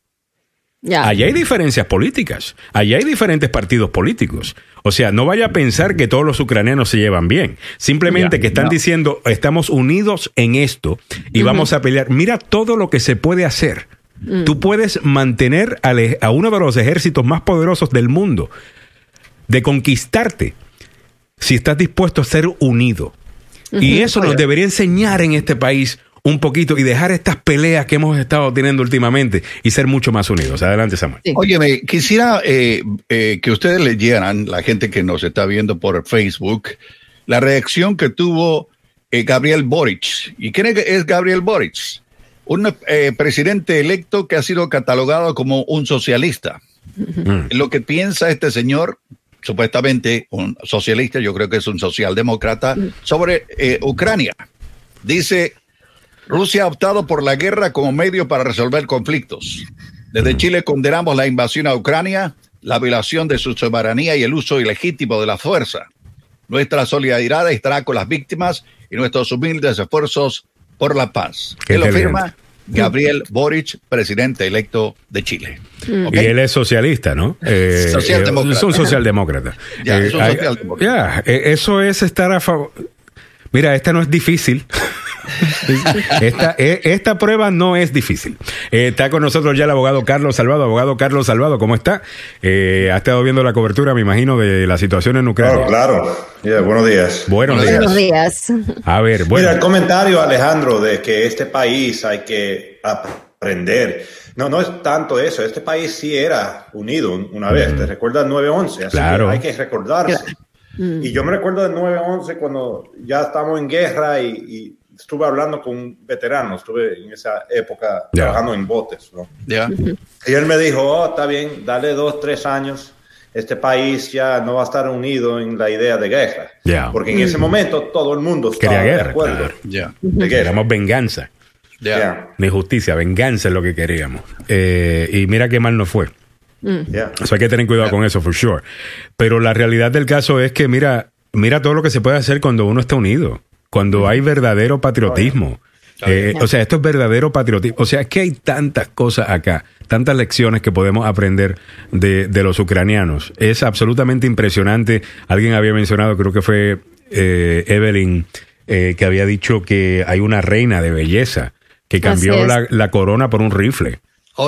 Sí, es la Ana, Sí. Anastasia Lena. Oye, Ella fue la Miss Ucrania, eh, se sumó al ejército para luchar contra Rusia. eh, y, y así hemos visto esos eh, actos heroicos de una parejita también que se ni bien se casa y la luna de miel la convierte en trajes de, de militares y armas, ¿no? Aquí tenemos a la, a la a pareja. la Miss Ucrania. Mírala. Ahí está. Eh, Mira, lo que, la historia estas- que me molestó. No, bastante van este a haber fin un montón de hombres ahora queriendo casarse con ucranianas, diciendo, ¿sabes qué? Yo quiero de estas. Esta- Sí, estas luchan, estas son de verdad. Ah, estas son... No, van a tener miedo. Son de cuidado, son de No, cuidado. pero yo escuché una historia que me Pero molestó fieles a la causa. este A ver. fin de semana. ¿Qué A pasó? ver. Que era como una hija le estaba hablando de su padre de 62 años que ya casi no pudo caminar ya y, y el papá le dice que iba a regresar. Ujú. Y ella le dice, mira, papi, no puedes, ya, ya está mayor, no se puede registrar ah, y ni puede caminar, ¿qué va a hacer? Pero él dice, yo me voy y se fue diciendo, mira, yo puedo gatear. I Ya. can crawl. Wow. Ya. Wow. Eso me molestó bastante, man. That, that hit me hard. Yeah, Ahí it- empecé a verlo. bien. Y tuviste la señora, no sé si vieron esto, eh, no sé, Mili, si lo podemos... eh, lo traté de buscar, no lo encontré, pero lo vi en CNN.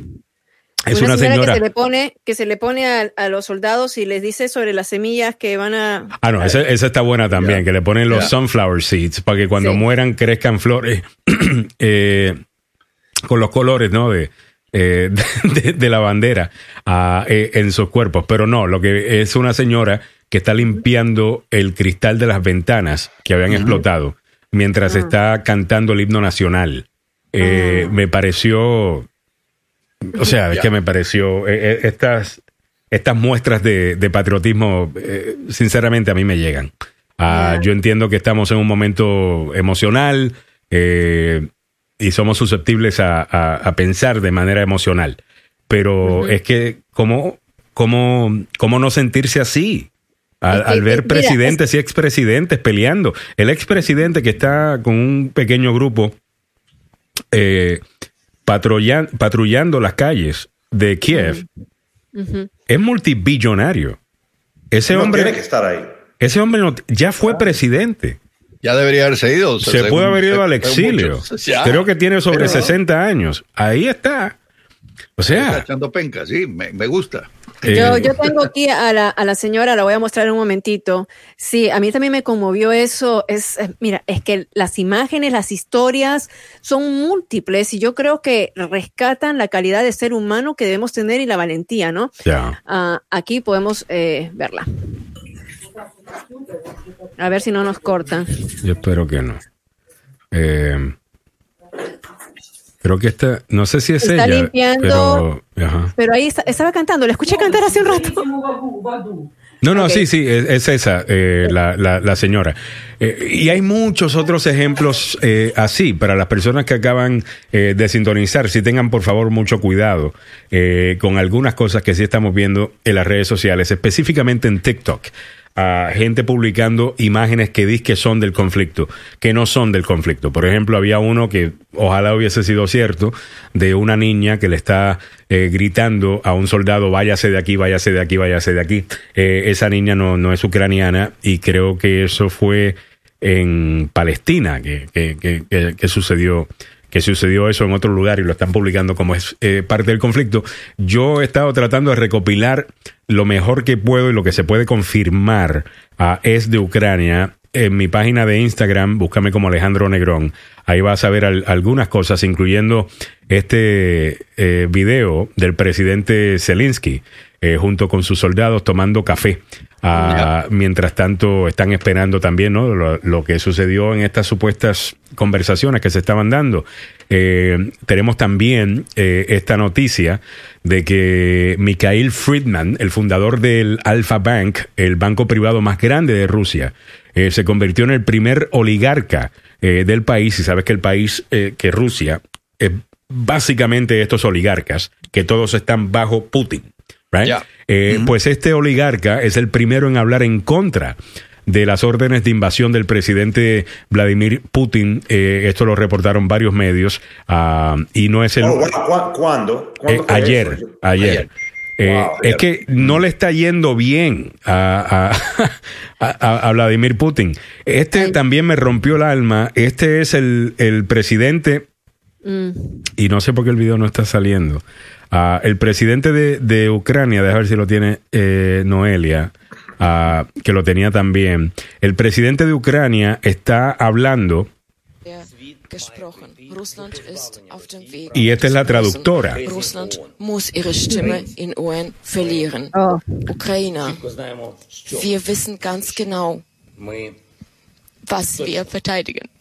Y ella rompe en llanto.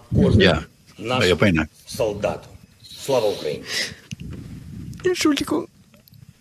O sea, esa es la traductora rompiendo en llanto, a- o sea, ante lo que están viendo. Estas son fotos también eh, de, de, de, de Ucrania. Ah, esto, pues, eh, esto es de, de una amiga Noelia eh, eh, Zarza, ah, que trabaja también para el tiempo eh, está conmigo. latino. Es la fotógrafa del tiempo latino. Ya. Ok, buenos días. Espero que hayan descansado rico. Pues eso no Eh, es Vamos a la- necesariamente Ya. lo que vamos a escuchar, disculpen. Ya. Ya. Mira, yo también Eh, tengo ayer- algunas imágenes. Sí, Perdón. a- ayer salió eh, el expresidente de Ucrania hablando con Zakaria en CNN. No sé si ustedes lo vieron, Mm. pero me pareció extraordinario eh, que el tipo está allí eh, con una un jacket antibalas Ujú. Y eh, está en Ucrania, damas y caballeros. Eh, eh, eh, esto eh, fue una entrevista al día de ayer eh, allá en, eh, en, en CNN. A ver si lo escucha. Thank you ¿Se very escucha? much indeed for supporting us for the eight years, and thank for ever growing Western support of Ukraine from the very first sign of invasion. Leadership of the President Biden has been really tremendous. Today, all the West stands united in support of Ukraine. Even those who yesterday were more skeptic and restrained to punish Russia hard, today they're among the first of our supporters. And I thank here Chancellor Scholz. Thank you for difficult but brave and right decision and was admired. by Ese es el the expresidente. of the Sí. Bundestag. Ese es el expresidente. de Ucrania. Ya. Ya. ¿Pero qué iba a decir Milagro? No, nada, yo estaba hablando de otras imágenes más que estaban Ah. presentándose, ¿no? Eh, pero de- tratando de también verificar si son ciertas. Hay dos imágenes que se hicieron virales, las, las publiqué porque CBS ya la estaban publicando, de un hombre que estaba agarrando una mina y no sé si ustedes miraron esta. Oh, yeah. sí. que estaba, estaba llevando la, mi- la, la mina, eh, aquí la... Que no había explotado, entre paréntesis. ¿no? Mientras No, se fuma un cigarrillo. Y, y- y fumando. Why are you going to mess with that guy? Yeah. No, no, no, no, you cannot. I Es- mean, es- es- No. es- Esa es una mina que, que ponen en las carreteras para cuando pase un vehículo, aprieta el detonador y te fuiste. Te fuiste con Pancho, man. y miren Eh, hasta es dónde que él es va. una climber, creo que es. Una, una, una mina climber.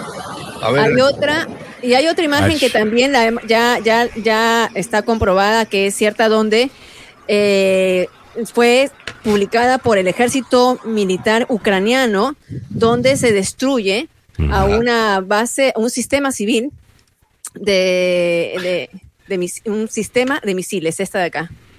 Ya. Es impresionante.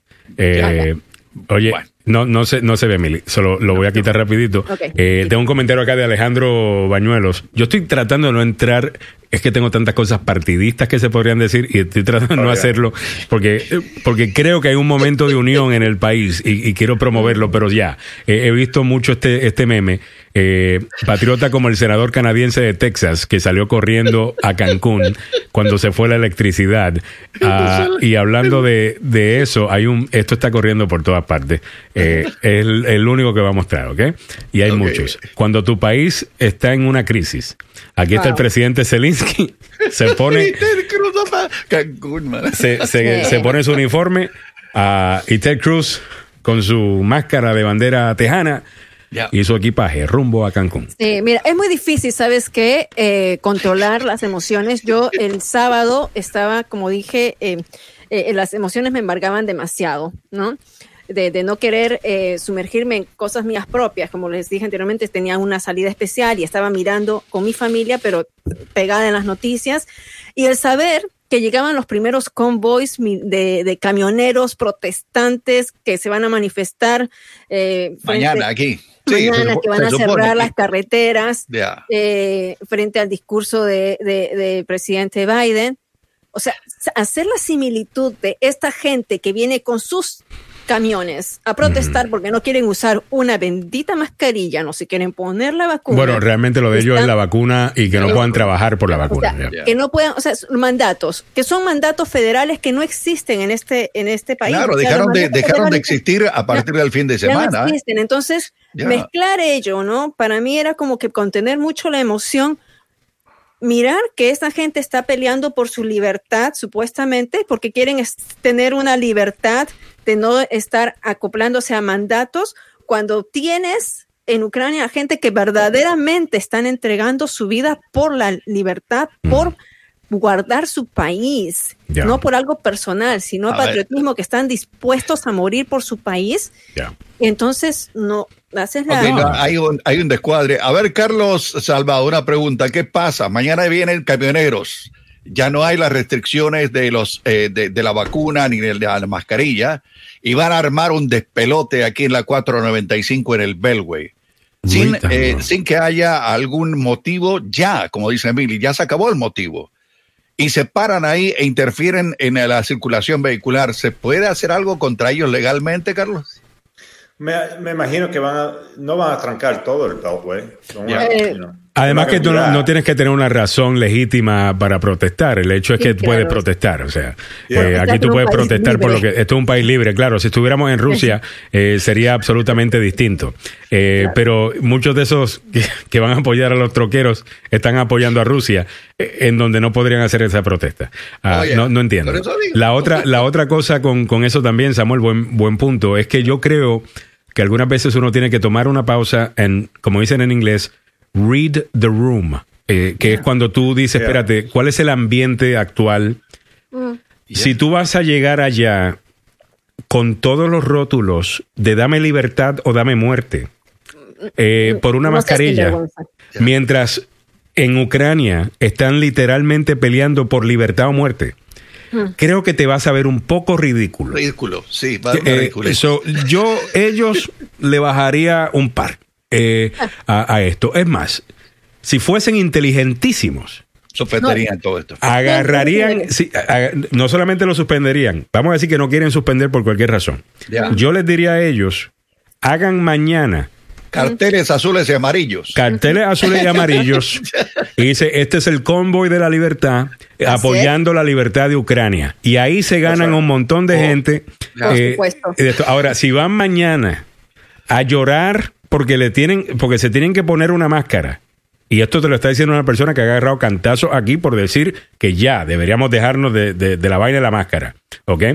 Yo he agarrado cantazos aquí por eso. Y yo les estoy diciendo, si mañana van a hacer marchas porque le están forzando a ponerse una mascarilla, que ya ni siquiera lo están haciendo. Se van a ver bastante ridículos ante, ante lo que verdaderamente es una amenaza en contra de la verdadera eh, libertad. Ahora lo que- que, lo, que va, lo que puede pasar es que van a tornarlo más político desde el aspecto de, de la política internacional y pueden decir Biden está, eh, el, el conflicto es por Biden, como muchos países, como mucha gente en Latinoamérica, como en muchos lugares aquí mismo, todavía es, a este punto siguen echándole la culpa Yo creo a el Biden viernes. del conflicto. Ya no, ya no. Yo ya creo no, que el no viernes era eso, el sábado era eso. Yo creo que ya hay una gente diciendo, no, espérate. no. que tiene Eh, que bajarle. Y no solamente eso, que a- al ver que, que la moneda rusa se desploma eh, en el día de hoy, que los intereses los tuvieron que subir 10%. Ya. Ahora son En- el 20% de interés. En una sola 20. noche, 10%. Oh. Aquí tenemos 10.000 reuniones para subirlo un cuarto de punto, ¿ok? Para controlar la, la inflación. Lo tuvieron que subir 10% en una noche para controlar la inflación causada por estas sanciones. O sea, decir que no se está haciendo nada. Y lo otro, el hecho de que Biden no esté entrando militarmente allá, que es precisamente lo que quiere. Putin. Putin quiere que la OTAN entre porque de esa manera él puede decir, estoy justificado, ¿ves? mi es. pelea no fue contra Ucrania, mi pelea siempre fue contra la OTAN. So, e- ellos no están cayendo en esa trampa, le están dando las armas a, a- a Ucrania para que lo haga, para que siga siendo David versus Goliath. Así es. Ya. y eso es precisamente lo, y eso, y en eso siempre va a, a- a perder el, el grande. Específicamente mira, si se nota como un abusivo. El Sí. miedo que tengo yo a Putin es me- eh, eh, no, ni medio loco, es loco. He's crazy, right? Yo creo, Está- supuestamente, Carlos, buen punto, porque dicen que en los últimos cinco años que algo ha pasado, ah, los sistemas de inteligencia están diciendo que algo ha pasado y que no es el mismo Putin de hace cinco años. Yeah. Y si, si, él, si él se va a ver mal, que claro, eso es lo que está pasando ahorita, yo tengo miedo cómo va a reaccionar él. Así es, sí, sí, sí. va a perder todo en esto. Mira, si, si tumban a Rusia, que pienso que lo hicieron ayer de SWIFT, ¿no? Sí. De, de el mecanismo. Bueno, de- eso fue el cantazo. sistema, es Ya. un sistema el sistema de banco entre el- you know, países y todo, que ya ni pueden colectar para el petro que han mandado antes. Oh, yeah. Están tancados. No hay nada más que pueden hacer. I mean, Right. that's a big deal. Eso es bastante grande. Es, es más importante el interés subiendo a 10% o 20%. Ya. No hay- Están frisados. Y tenemos un loco como este Putin. Eso es lo que eh, yo tengo mucho miedo de esa reacción. Bueno, supuestamente lo que se está conversando ahora, ahora, de, de nuevo, yo no tengo la menor idea si esto es cierto o no, o si esto es eh, parte de la propaganda que, que ambos, ambas partes en un conflicto eh, van a empezar a inyectar eh, en los medios. Pero una de las cosas que se está comentando es que lo que sucede en Rusia en este momento es que Vladimir Putin está montando el tigre. ¿Qué significa eso? Que está controlando y montando el tigre hasta que, después de que no se caiga del tigre. Porque si se cae del tigre, se lo come el tigre. ¿A qué se refiere eso? A Claro, Rusia es- misma se lo... O sea, si él empieza a cometer errores y lo está cometiendo, Oye, es muy ¿no? posible que allá lo tumben. Eh, y, Ya. y eso es lo que Pero se ellos está no saben comentando. todavía, Alejandro. No, los oligarcas... Bueno, el pueblo no sabe, los oligarcas sí. El pueblo. Los- Eh, claro, eh, lo- lo- los oligarcas que es el bolsillo, querido. Sí. Lo están sintiendo en la bolsa, el dinero que tenían y que no pueden sacar, imagínate. O sea, casi se está viendo eso Putin. manda, ¿no? Putin casi se está viendo como que después de esto, yo no sé cómo él es recibido incluso en cualquier reunión eh, del mundo. eh, debido a que es visto como un loco que anda invadiendo países que no le han hecho nada. Eh, La justificación de que está peleando en contra de neonazis eh, es absolutamente ridícula a- al saber que el presidente de Ucrania es judío. Eh, O sea, hay unas cosas acá que, que- que son de un loco. Y, y yo creo que ayuda muchísimo a la posición de Ucrania y a la de los Estados Unidos. Además, eh, yo sé que hay mucha gente cegada por la política en todo esto. Ahora les hago la pregunta. Si usted piensa que Rusia y la OTAN es básicamente lo mismo y que uno está de un lado, el otro está del otro y utilizan las mismas tácticas, entonces Alejandro, ¿por qué estar de un lado versus estar eh, con, you know, del otro?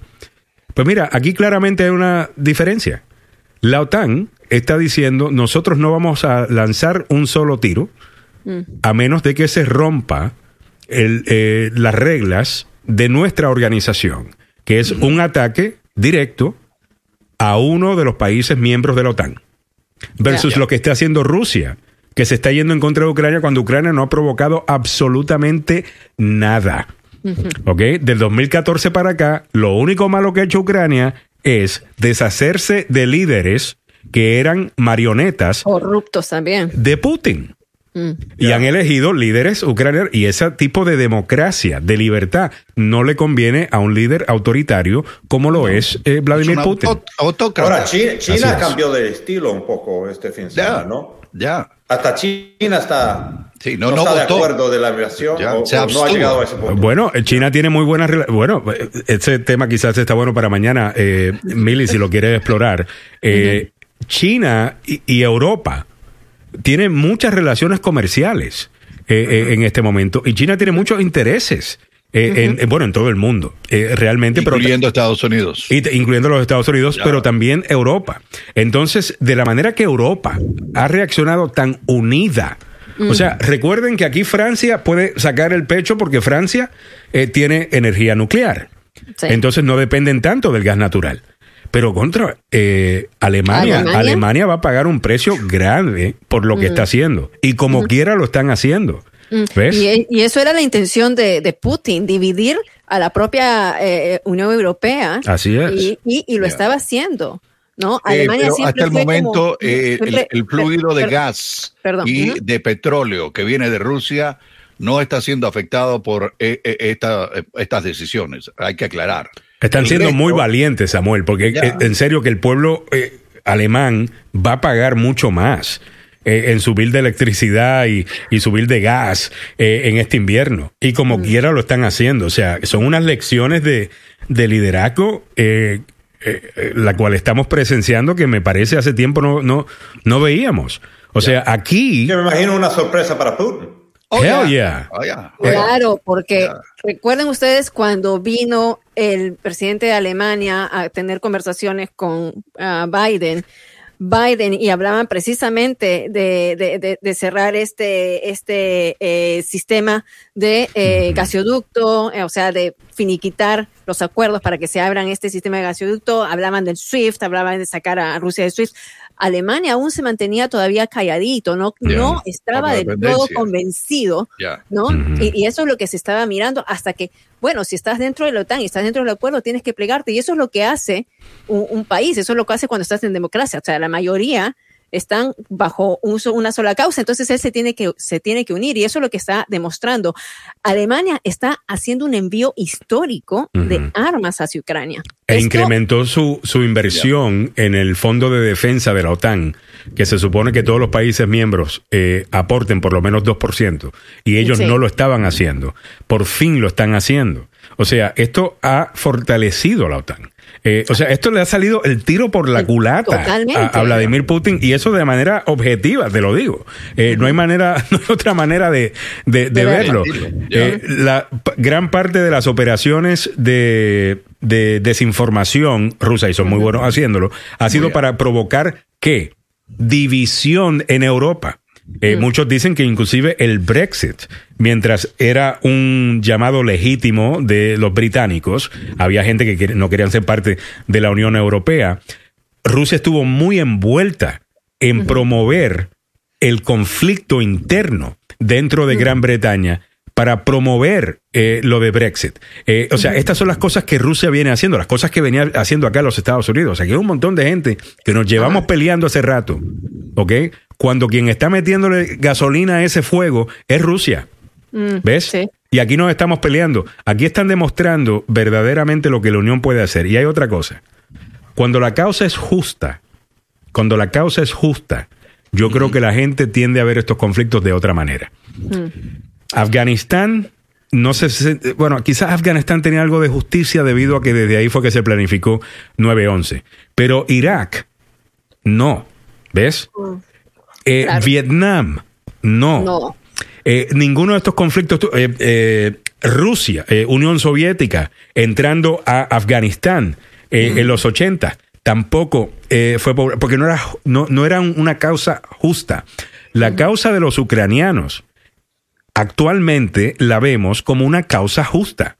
Esa gente está poniendo el pellejo y están dejándolo todo allí. Y yo creo que el mundo dice, coño, lo mínimo que podemos hacer es pagar un poquito más de gasolina.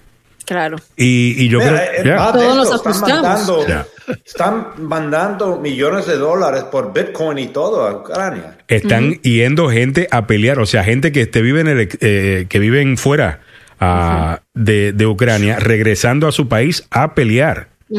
Oh, Eh, yeah. imagínate la gente que eh, alguien hizo el comentario, eh, Pepe Villalobos, de que eran esos trompistas freedom fighters, se les obligara a no salir del país para meterse plomo contra un ejército como los ucranianos lo hacen contra Rusia. Llamarían a su mamita. Imagínate, aquí te pidieron ponte una máscara, hiciste el escándalo. Ay, Eh, sí. Por ponerte la mascarilla. Es que esa A es esta la gente le estás diciendo, si tú eres hombre entre 18 y 60 años, no te puedes ir del país, agarre un rifle y póngase a pelear. Y muchos de ellos no los tienes que forzar. Ellos No. quieren salir a pelear. Coño. Pero hay, hay medio millón de refugiados en estos momentos, fue lo que el informe que, que dio temprano esta mañana el Washington Post. Medio millón de personas saliendo y la mayoría Niños, son mujeres, y niños. Mujeres y niños, la mayoría, porque el Sí. resto de los hombres, como dice Alejandro, a, Tienen que- a mojarse el trasero porque hay que ir a pelear, hermano. Y tienen que quedarse, o sea, definitivamente los hombres de 18 a 65 años no están permitidos de salir, o sea, de- y por supuesto ellos, eh, y hay otros, como vimos, son ancianos, ya personas mayores que quieren todavía enrolarse, mujeres que quieren enrolarse en el ejército. Yo vi viejitas, yo vi vie- doñas, Mili, entrenando con un rifle. Eh, Oh, yeah. Yo no sé si eso es parte de la propaganda ucraniana, entiendo que debe haber propaganda, siempre la hay, eh, Yeah. en, en ambos lados. Pero definitivamente que, mira, ahí, por ejemplo, hay un, un quote que ha estado dando la vuelta que dice que las guerras son los lugares en donde hombres jóvenes se matan con otros hombres jóvenes Ah, sí. por las guerras iniciadas eh, por hombres viejos eh, desde lejos, qué sé yo, algo así. Lleva la cosa. Y eso es cierto. Menos el hecho de que en esta ocasión el presidente del país se puso uniforme, agarró un rifle y está ahí peleando. El expresidente del país también, está en Kiev eh, peleando. Y es, de nuevo, disculpe, no quiero ser tan repetitivo, pero es multibillonario. Ese hombre podría decir, ¿sabes qué? Voy a mandar medio billón de dólares para apoyar a mi país, pero yo a pelear no voy. Eh, tal cosa. No, no, está ahí eh, peleando. Creo, Sí. creo que eso es lo que está causando de que tanta gente esté a favor de los ucranianos ah, sí. eh, en todo esto. Ahí está el Twitter. Ah, la guerra es un lugar donde jóvenes que no se conocen y no se odian se matan entre sí por la decisión de viejos que se conocen y se odian, pero no se matan. Ya, esa Eric es, Hartman. exactamente. Ya. Eh, Oye. pero aquí tienes a este hombre peleando. Eh, dice Mauricio Edgardo, los están obligando a pelear sin ser militares. Sí, básicamente es una invasión de todo. De, de- eso no es. eh, Yo creo que antes. That's not strange. Eso no es extraño, tú sabes. El país entero está Una siendo guerra. invadido, es una guerra, te toca pelear. Lo mejor del caso es que ellos quieren pelear. Mm. Eh, Yeah. ¿Ves? Eh, Sa- ¿Sabes lo que pasa? ¿Sabes lo que pasa, Alejandro? El hecho de haber vivido aquí en Estados Unidos y hay gente que ha venido muy chiquita aquí, que no ha sufrido guerras, pero personas en Latinoamérica que hemos vivido terrorismo, hemos vivido guerrillas, golpes de Estado. Y sabemos si hay un nacionalismo en nuestro, en nuestro ser, ¿no? Por nuestra, por nuestra sangre corre este nacionalismo y hemos estado, eh, hemos sido testigos eh, de, de, estas, de estos conflictos. Es muy distinto a gente que se ha criado aquí en este país en las últimas décadas, donde los mayores conflictos han sido internos de una manera eh, eh, política. ¿no? Eh, que, eh, que no hemos visto, no, no hay un sufrimiento verdadero de lo que es el verdadero hambre, de lo que es la verdad. O sea, aquí no, no tenemos esa escasez. Lo que decimos O sea, acá, ¿no? Los problemas del primer mundo. Los problemas del primer mundo es eh, si alguien eh, piensa, eh, qué sé yo, eh, esto de mí, todas las divisiones raciales eh, que alguna gente quiere imponer sobre uno, que si, qué pronombres vamos a utilizar para describirte, si él, ella o ellos, y no, Eso- todas esas cosas que, que, que- que nada que ver. Nos dice Orlando Morones, solo con memes se informan, no malinformen, sean coherentes. Primero es coherentes, no coherentes. Ah, eh, infórmate tú primero. Y segundo, utilizamos un meme que está corriendo. No necesariamente nos estamos informando con el meme, pero tú sabes eso. Ah, simplemente no te gusta la información que está saliendo de nuestra boca porque no va con lo que tú piensas. Está bien, no hay ningún problema. Ya empezaste, Samuel. No, no, no. Estaba revisando de esta mañana porque tengo dos. Esta A ver, hecha- ¿cuál es? Esta es hecha en Polonia. Two left over? Es, Two es left? Polish, ¿ok? Es es es not Russian, ¿ok? Eh, oh, vaya, esto es polaca. Ok. Muy bien, 8.54 minutos en la mañana. Bueno, vamos a dedicarle un poquito a... Ya, por favor, sean coherentes. a- ¿Coherentes? Ok, voy a ser coherente. Yes. So- Eh, perdón, perdón. No me voy a burlar. Oye, mira, Alejandro, Sí. te mandé un, eh, un, eh, mensaje interno. Eh, me gustaría que lo viera porque Carlos se tiene que ir. Tiene, eh, eh, ¿cómo se llama? Tiene un compromiso eh, legal y también Julio no va a poder estar. Así que vamos a repetir todo el, el programa Ok. de la semana pasada, No. incluyendo a Joe Malou, porque No tampoco puede problem. estar el día de hoy, ¿no? No problem, sir. Eh, Thank you vamos, very va- much. vamos a buscarlo.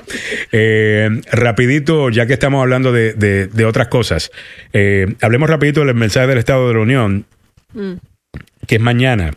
sí. eh, eh, martes. El mensaje del Estado de la Unión es importante. Es un momento en donde el país, eh, bueno, va a estar pendiente de lo que dice el presidente sobre cuál es el estado del país. ¿Cómo vamos? Bueno, sabemos que no estamos bien en todo.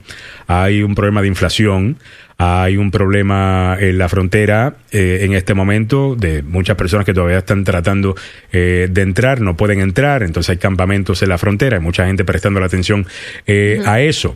Ah, está obviamente el problema de COVID todavía, aunque la cosa está mejorando y ya los CDC nos dicen que eh, 70% del país puede andar sin máscara. Eh, todavía hay mucha gente que está preocupada eh, por todo esto. ¿De qué va a hablar el presidente Biden mañana? A Samuel, ¿qué se sabe de esto? Me imagino que Ucrania le va a quitar Ucrania, bastante, ¿no? Ucrania, Así es. Ucrania. Oye, la- ojalá que empieza con eso. ya, a mí me gustaría, primero, a mí me gustaría que hablara de la economía, primero. Mm.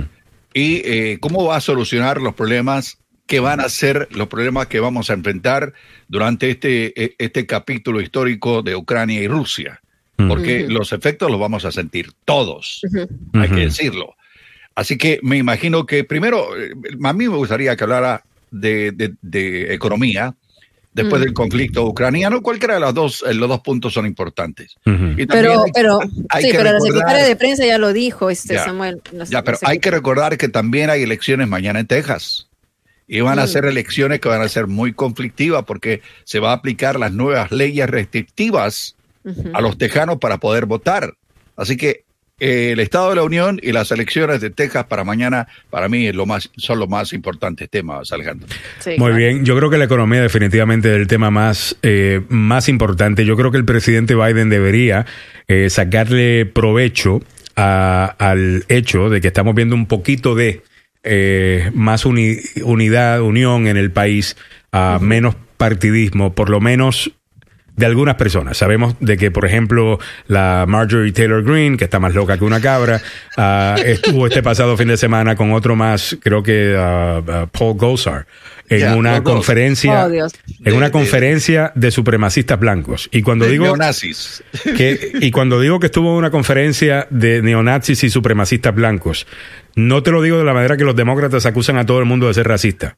Te lo estoy diciendo yo, que he criticado a los, a, a los demócratas que a todo el mundo le quieren llamar racista. Esto era una conferencia de neonazis, Oye, ¿ok? En donde Vladimir Putin era celebrado. Ayer habló esta loca eh, a- allí, y, y- o, o- o antes de ayer. Y Paul Gosar también. Eh, cuando a Mitt Romney le preguntan sobre esto, él dice, bueno, ¿qué te puedo decir? Hay morones, eh, tengo morones en mi equipo. Eh. Utilizando una frase de una, de, de una película. Y ese es el... Y esa gente pues va a ser esa gente, ¿right? Pero creo que hay un momento de unión en el país.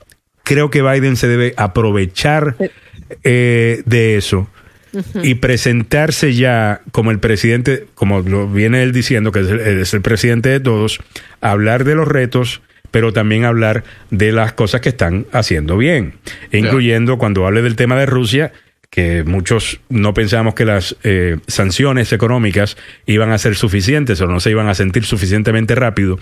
La realidad del caso es que las sanciones económicas de los Estados Unidos, en combinación con la manera que Europa se ha unido y ha decidido sacrificarse económicamente, porque se están sacrificando económicamente para defender a Ucrania, yo creo que muestra mucho su liderazgo y experiencia en, El en, la tarima mundial. ¿Ves? Y yo creo que él debería hablar de eso. De, de Yo como, también. como That's es- my Sí. most important. right? Como, Sí. como estadista, decir, esto es lo que se llama ser líder del mundo libre. Este es el mundo libre, ¿ves?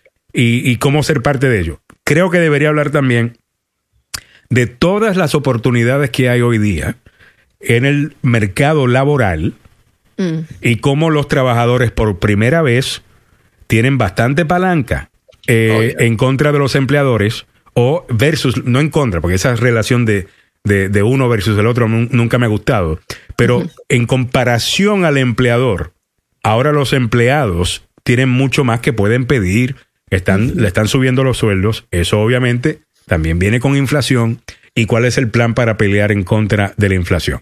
Pero tú te tomas las victorias y las promueves. Y hay algunas que- victorias acá que promover. Las debe, lo debe, debe tomar la oportunidad mañana.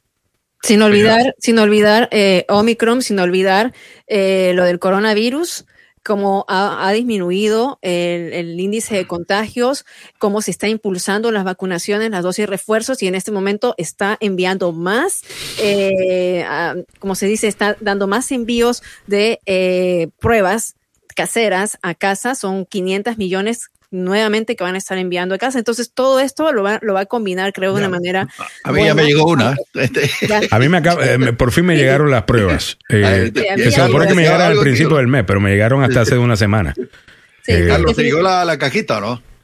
No, a mí no me ha llegado nada. Pues la pediste, la tienes que pedir. Yeah, claro que la pedí. Ah, Yo la pedí antes que abrieran la puerta. Le llegó al vecino, fíjate, fíjate, porque ya debe haber estado. Ah, me lo robó el vecino. Es Vamos posible, ya tú sabes cómo son. Una idea. Eh, pero bueno, eh, eso es lo que esperamos mañana eh, en el mensaje del Estado de la Unión. Creo que también el presidente, creo que hay información de encuestas que dicen que mientras sí, hay una base del Partido Demócrata eh, que todavía está bien metida en lo de vamos a ponernos máscaras, vamos a, a mantener cierres y limitar eh, a, a la gente con el tema de COVID. Ese número es bien pequeño y yo creo que los independientes y la mayor parte del Partido Demócrata y obviamente muchos republicanos que hace rato vienen quejándose en contra de las medidas de, de, de COVID, recibirían de manera positiva el anuncio de los CDC de que 70% del país ya puede andar sin máscara. Yo creo que eso envía un mensaje claro de que hay progreso en el tema de, de, de COVID. Y pues sí, va a tener que también eh, eh, estar claro que hay un problema de crimen en el país, que hay un problema eh, en parte de su partido con... Las últimas este encuestas de opinión lo dicen, Alejandro. Ahí están para que tengan una idea. Eh, ¿Cómo está el presidente Biden? Está mal. Ya. Hay que decirlo, está mal. En todas las encuestas está mal. En ABC, Washington Post, tiene un déficit de punto 19. Harvard Harris, 17. En la que se presenta mejor está en político eh, Morning Consult. Esa es la única que tiene un eh, beneficio. Y también en, en- en el Economist. Son, ¿Esas encuestas son antes del viernes, este Samuel? ¿O Sí, son sí, después? antes del viernes. Ah, antes del viernes. Porque yo creo que la figura de la, de la guerra puede Lo- lo cambiar puede un poco beneficiar. a favor. Puede, beneficiarlo. ¿no? Así que esperemos. Y debería, eh, y él debería tomar esa, eh, esa victoria eh, de nuevo. A, a sabiendas de que tiene que tener mucho cuidado porque en la guerra puede pasar cualquier cosa. Eh, no, y, pero creo que hasta ahora, ah, no sé, me gustaría que hiciera un llamado eh, de nuevo a que la gente, eh, al bipartidismo, a que la gente regrese. Yo creo que hay, mira, Bill Maher hizo un comentario este pasado fin de semana y con esto cierro, eh, Samuel. Eh, en el que y Bill Maher, que fue tan crítico de los trompistas y ha sido muy crítico de los trompistas, obviamente ha recibido mucha más atención últimamente porque tiene una posición de abrir al país y, y no estar viviendo con miedo y algunos en la izquierda se han molestado con él por eso, pero no nos debemos olvidarnos que el tipo era number one eh, anti-Trump eh, durante los años de, de Trump y él estaba diciendo, mira, yo creo que algunos se van a dar cuenta que estaban haciendo porras por el equipo equivocado. Ahora con todo esto que estamos viendo en Ucrania, estamos viendo el verdadero Vladimir Putin, estos comentarios que hizo, eh, Trump está bajando en las encuestas eh, con su propia gente. Acaba de, en el en CPAC, que es lo más conservador de los conservadores, en donde Trump debería tener 90% del apoyo, ganó con 59%. O sea, Ya, bajo. 59%. Él había ganado ese con 80 y pico, 90 y pico eh, en el pasado. El straw poll sobre quién debe correr para presidente obtuvo 59%. Segundo, a él vino el gobernador de Florida, eh, Ron DeSantis, creo que con 29%. eh, por ciento. So, todo indica que él está empezando a bajar eh, de popularidad. Y es que hay gente que está despertando. Lo que ustedes creen no es lo que ese hombre cree. Ese hombre te hizo pensar a ti que, le- que tú estás de acuerdo con él o que él está de acuerdo contigo para ganar tu voto. Yeah. Pero ahora te has dado cuenta de quién verdaderamente es. Y decía Bill Maher, en vez de decirle a esa gente, I told you so, dele la oportunidad a que regresen. Y yo el viernes aquí cerré el show diciéndoles, regresen a casa. Y me encontré con más o menos el mismo comentario eh, con Bill Maher el viernes por la noche. Regresen a casa. Ustedes no están a favor de dictadores. Eso no fue lo que fue el Partido Republicano. No. Este es el mismo partido que tiene un líder que llamó a, a la Unión Soviética el Evil Empire, el imperio diabólico. ¿Ok? Este señor Vladimir Putin es estudiante de ese imperio diabólico. ¿Ok? Y producto de ese imperio diabólico. Y es un diabólico. ¿Cómo van a apo- apoyar a ese tipo? Come on. Nueve y cinco minutos en la mañana.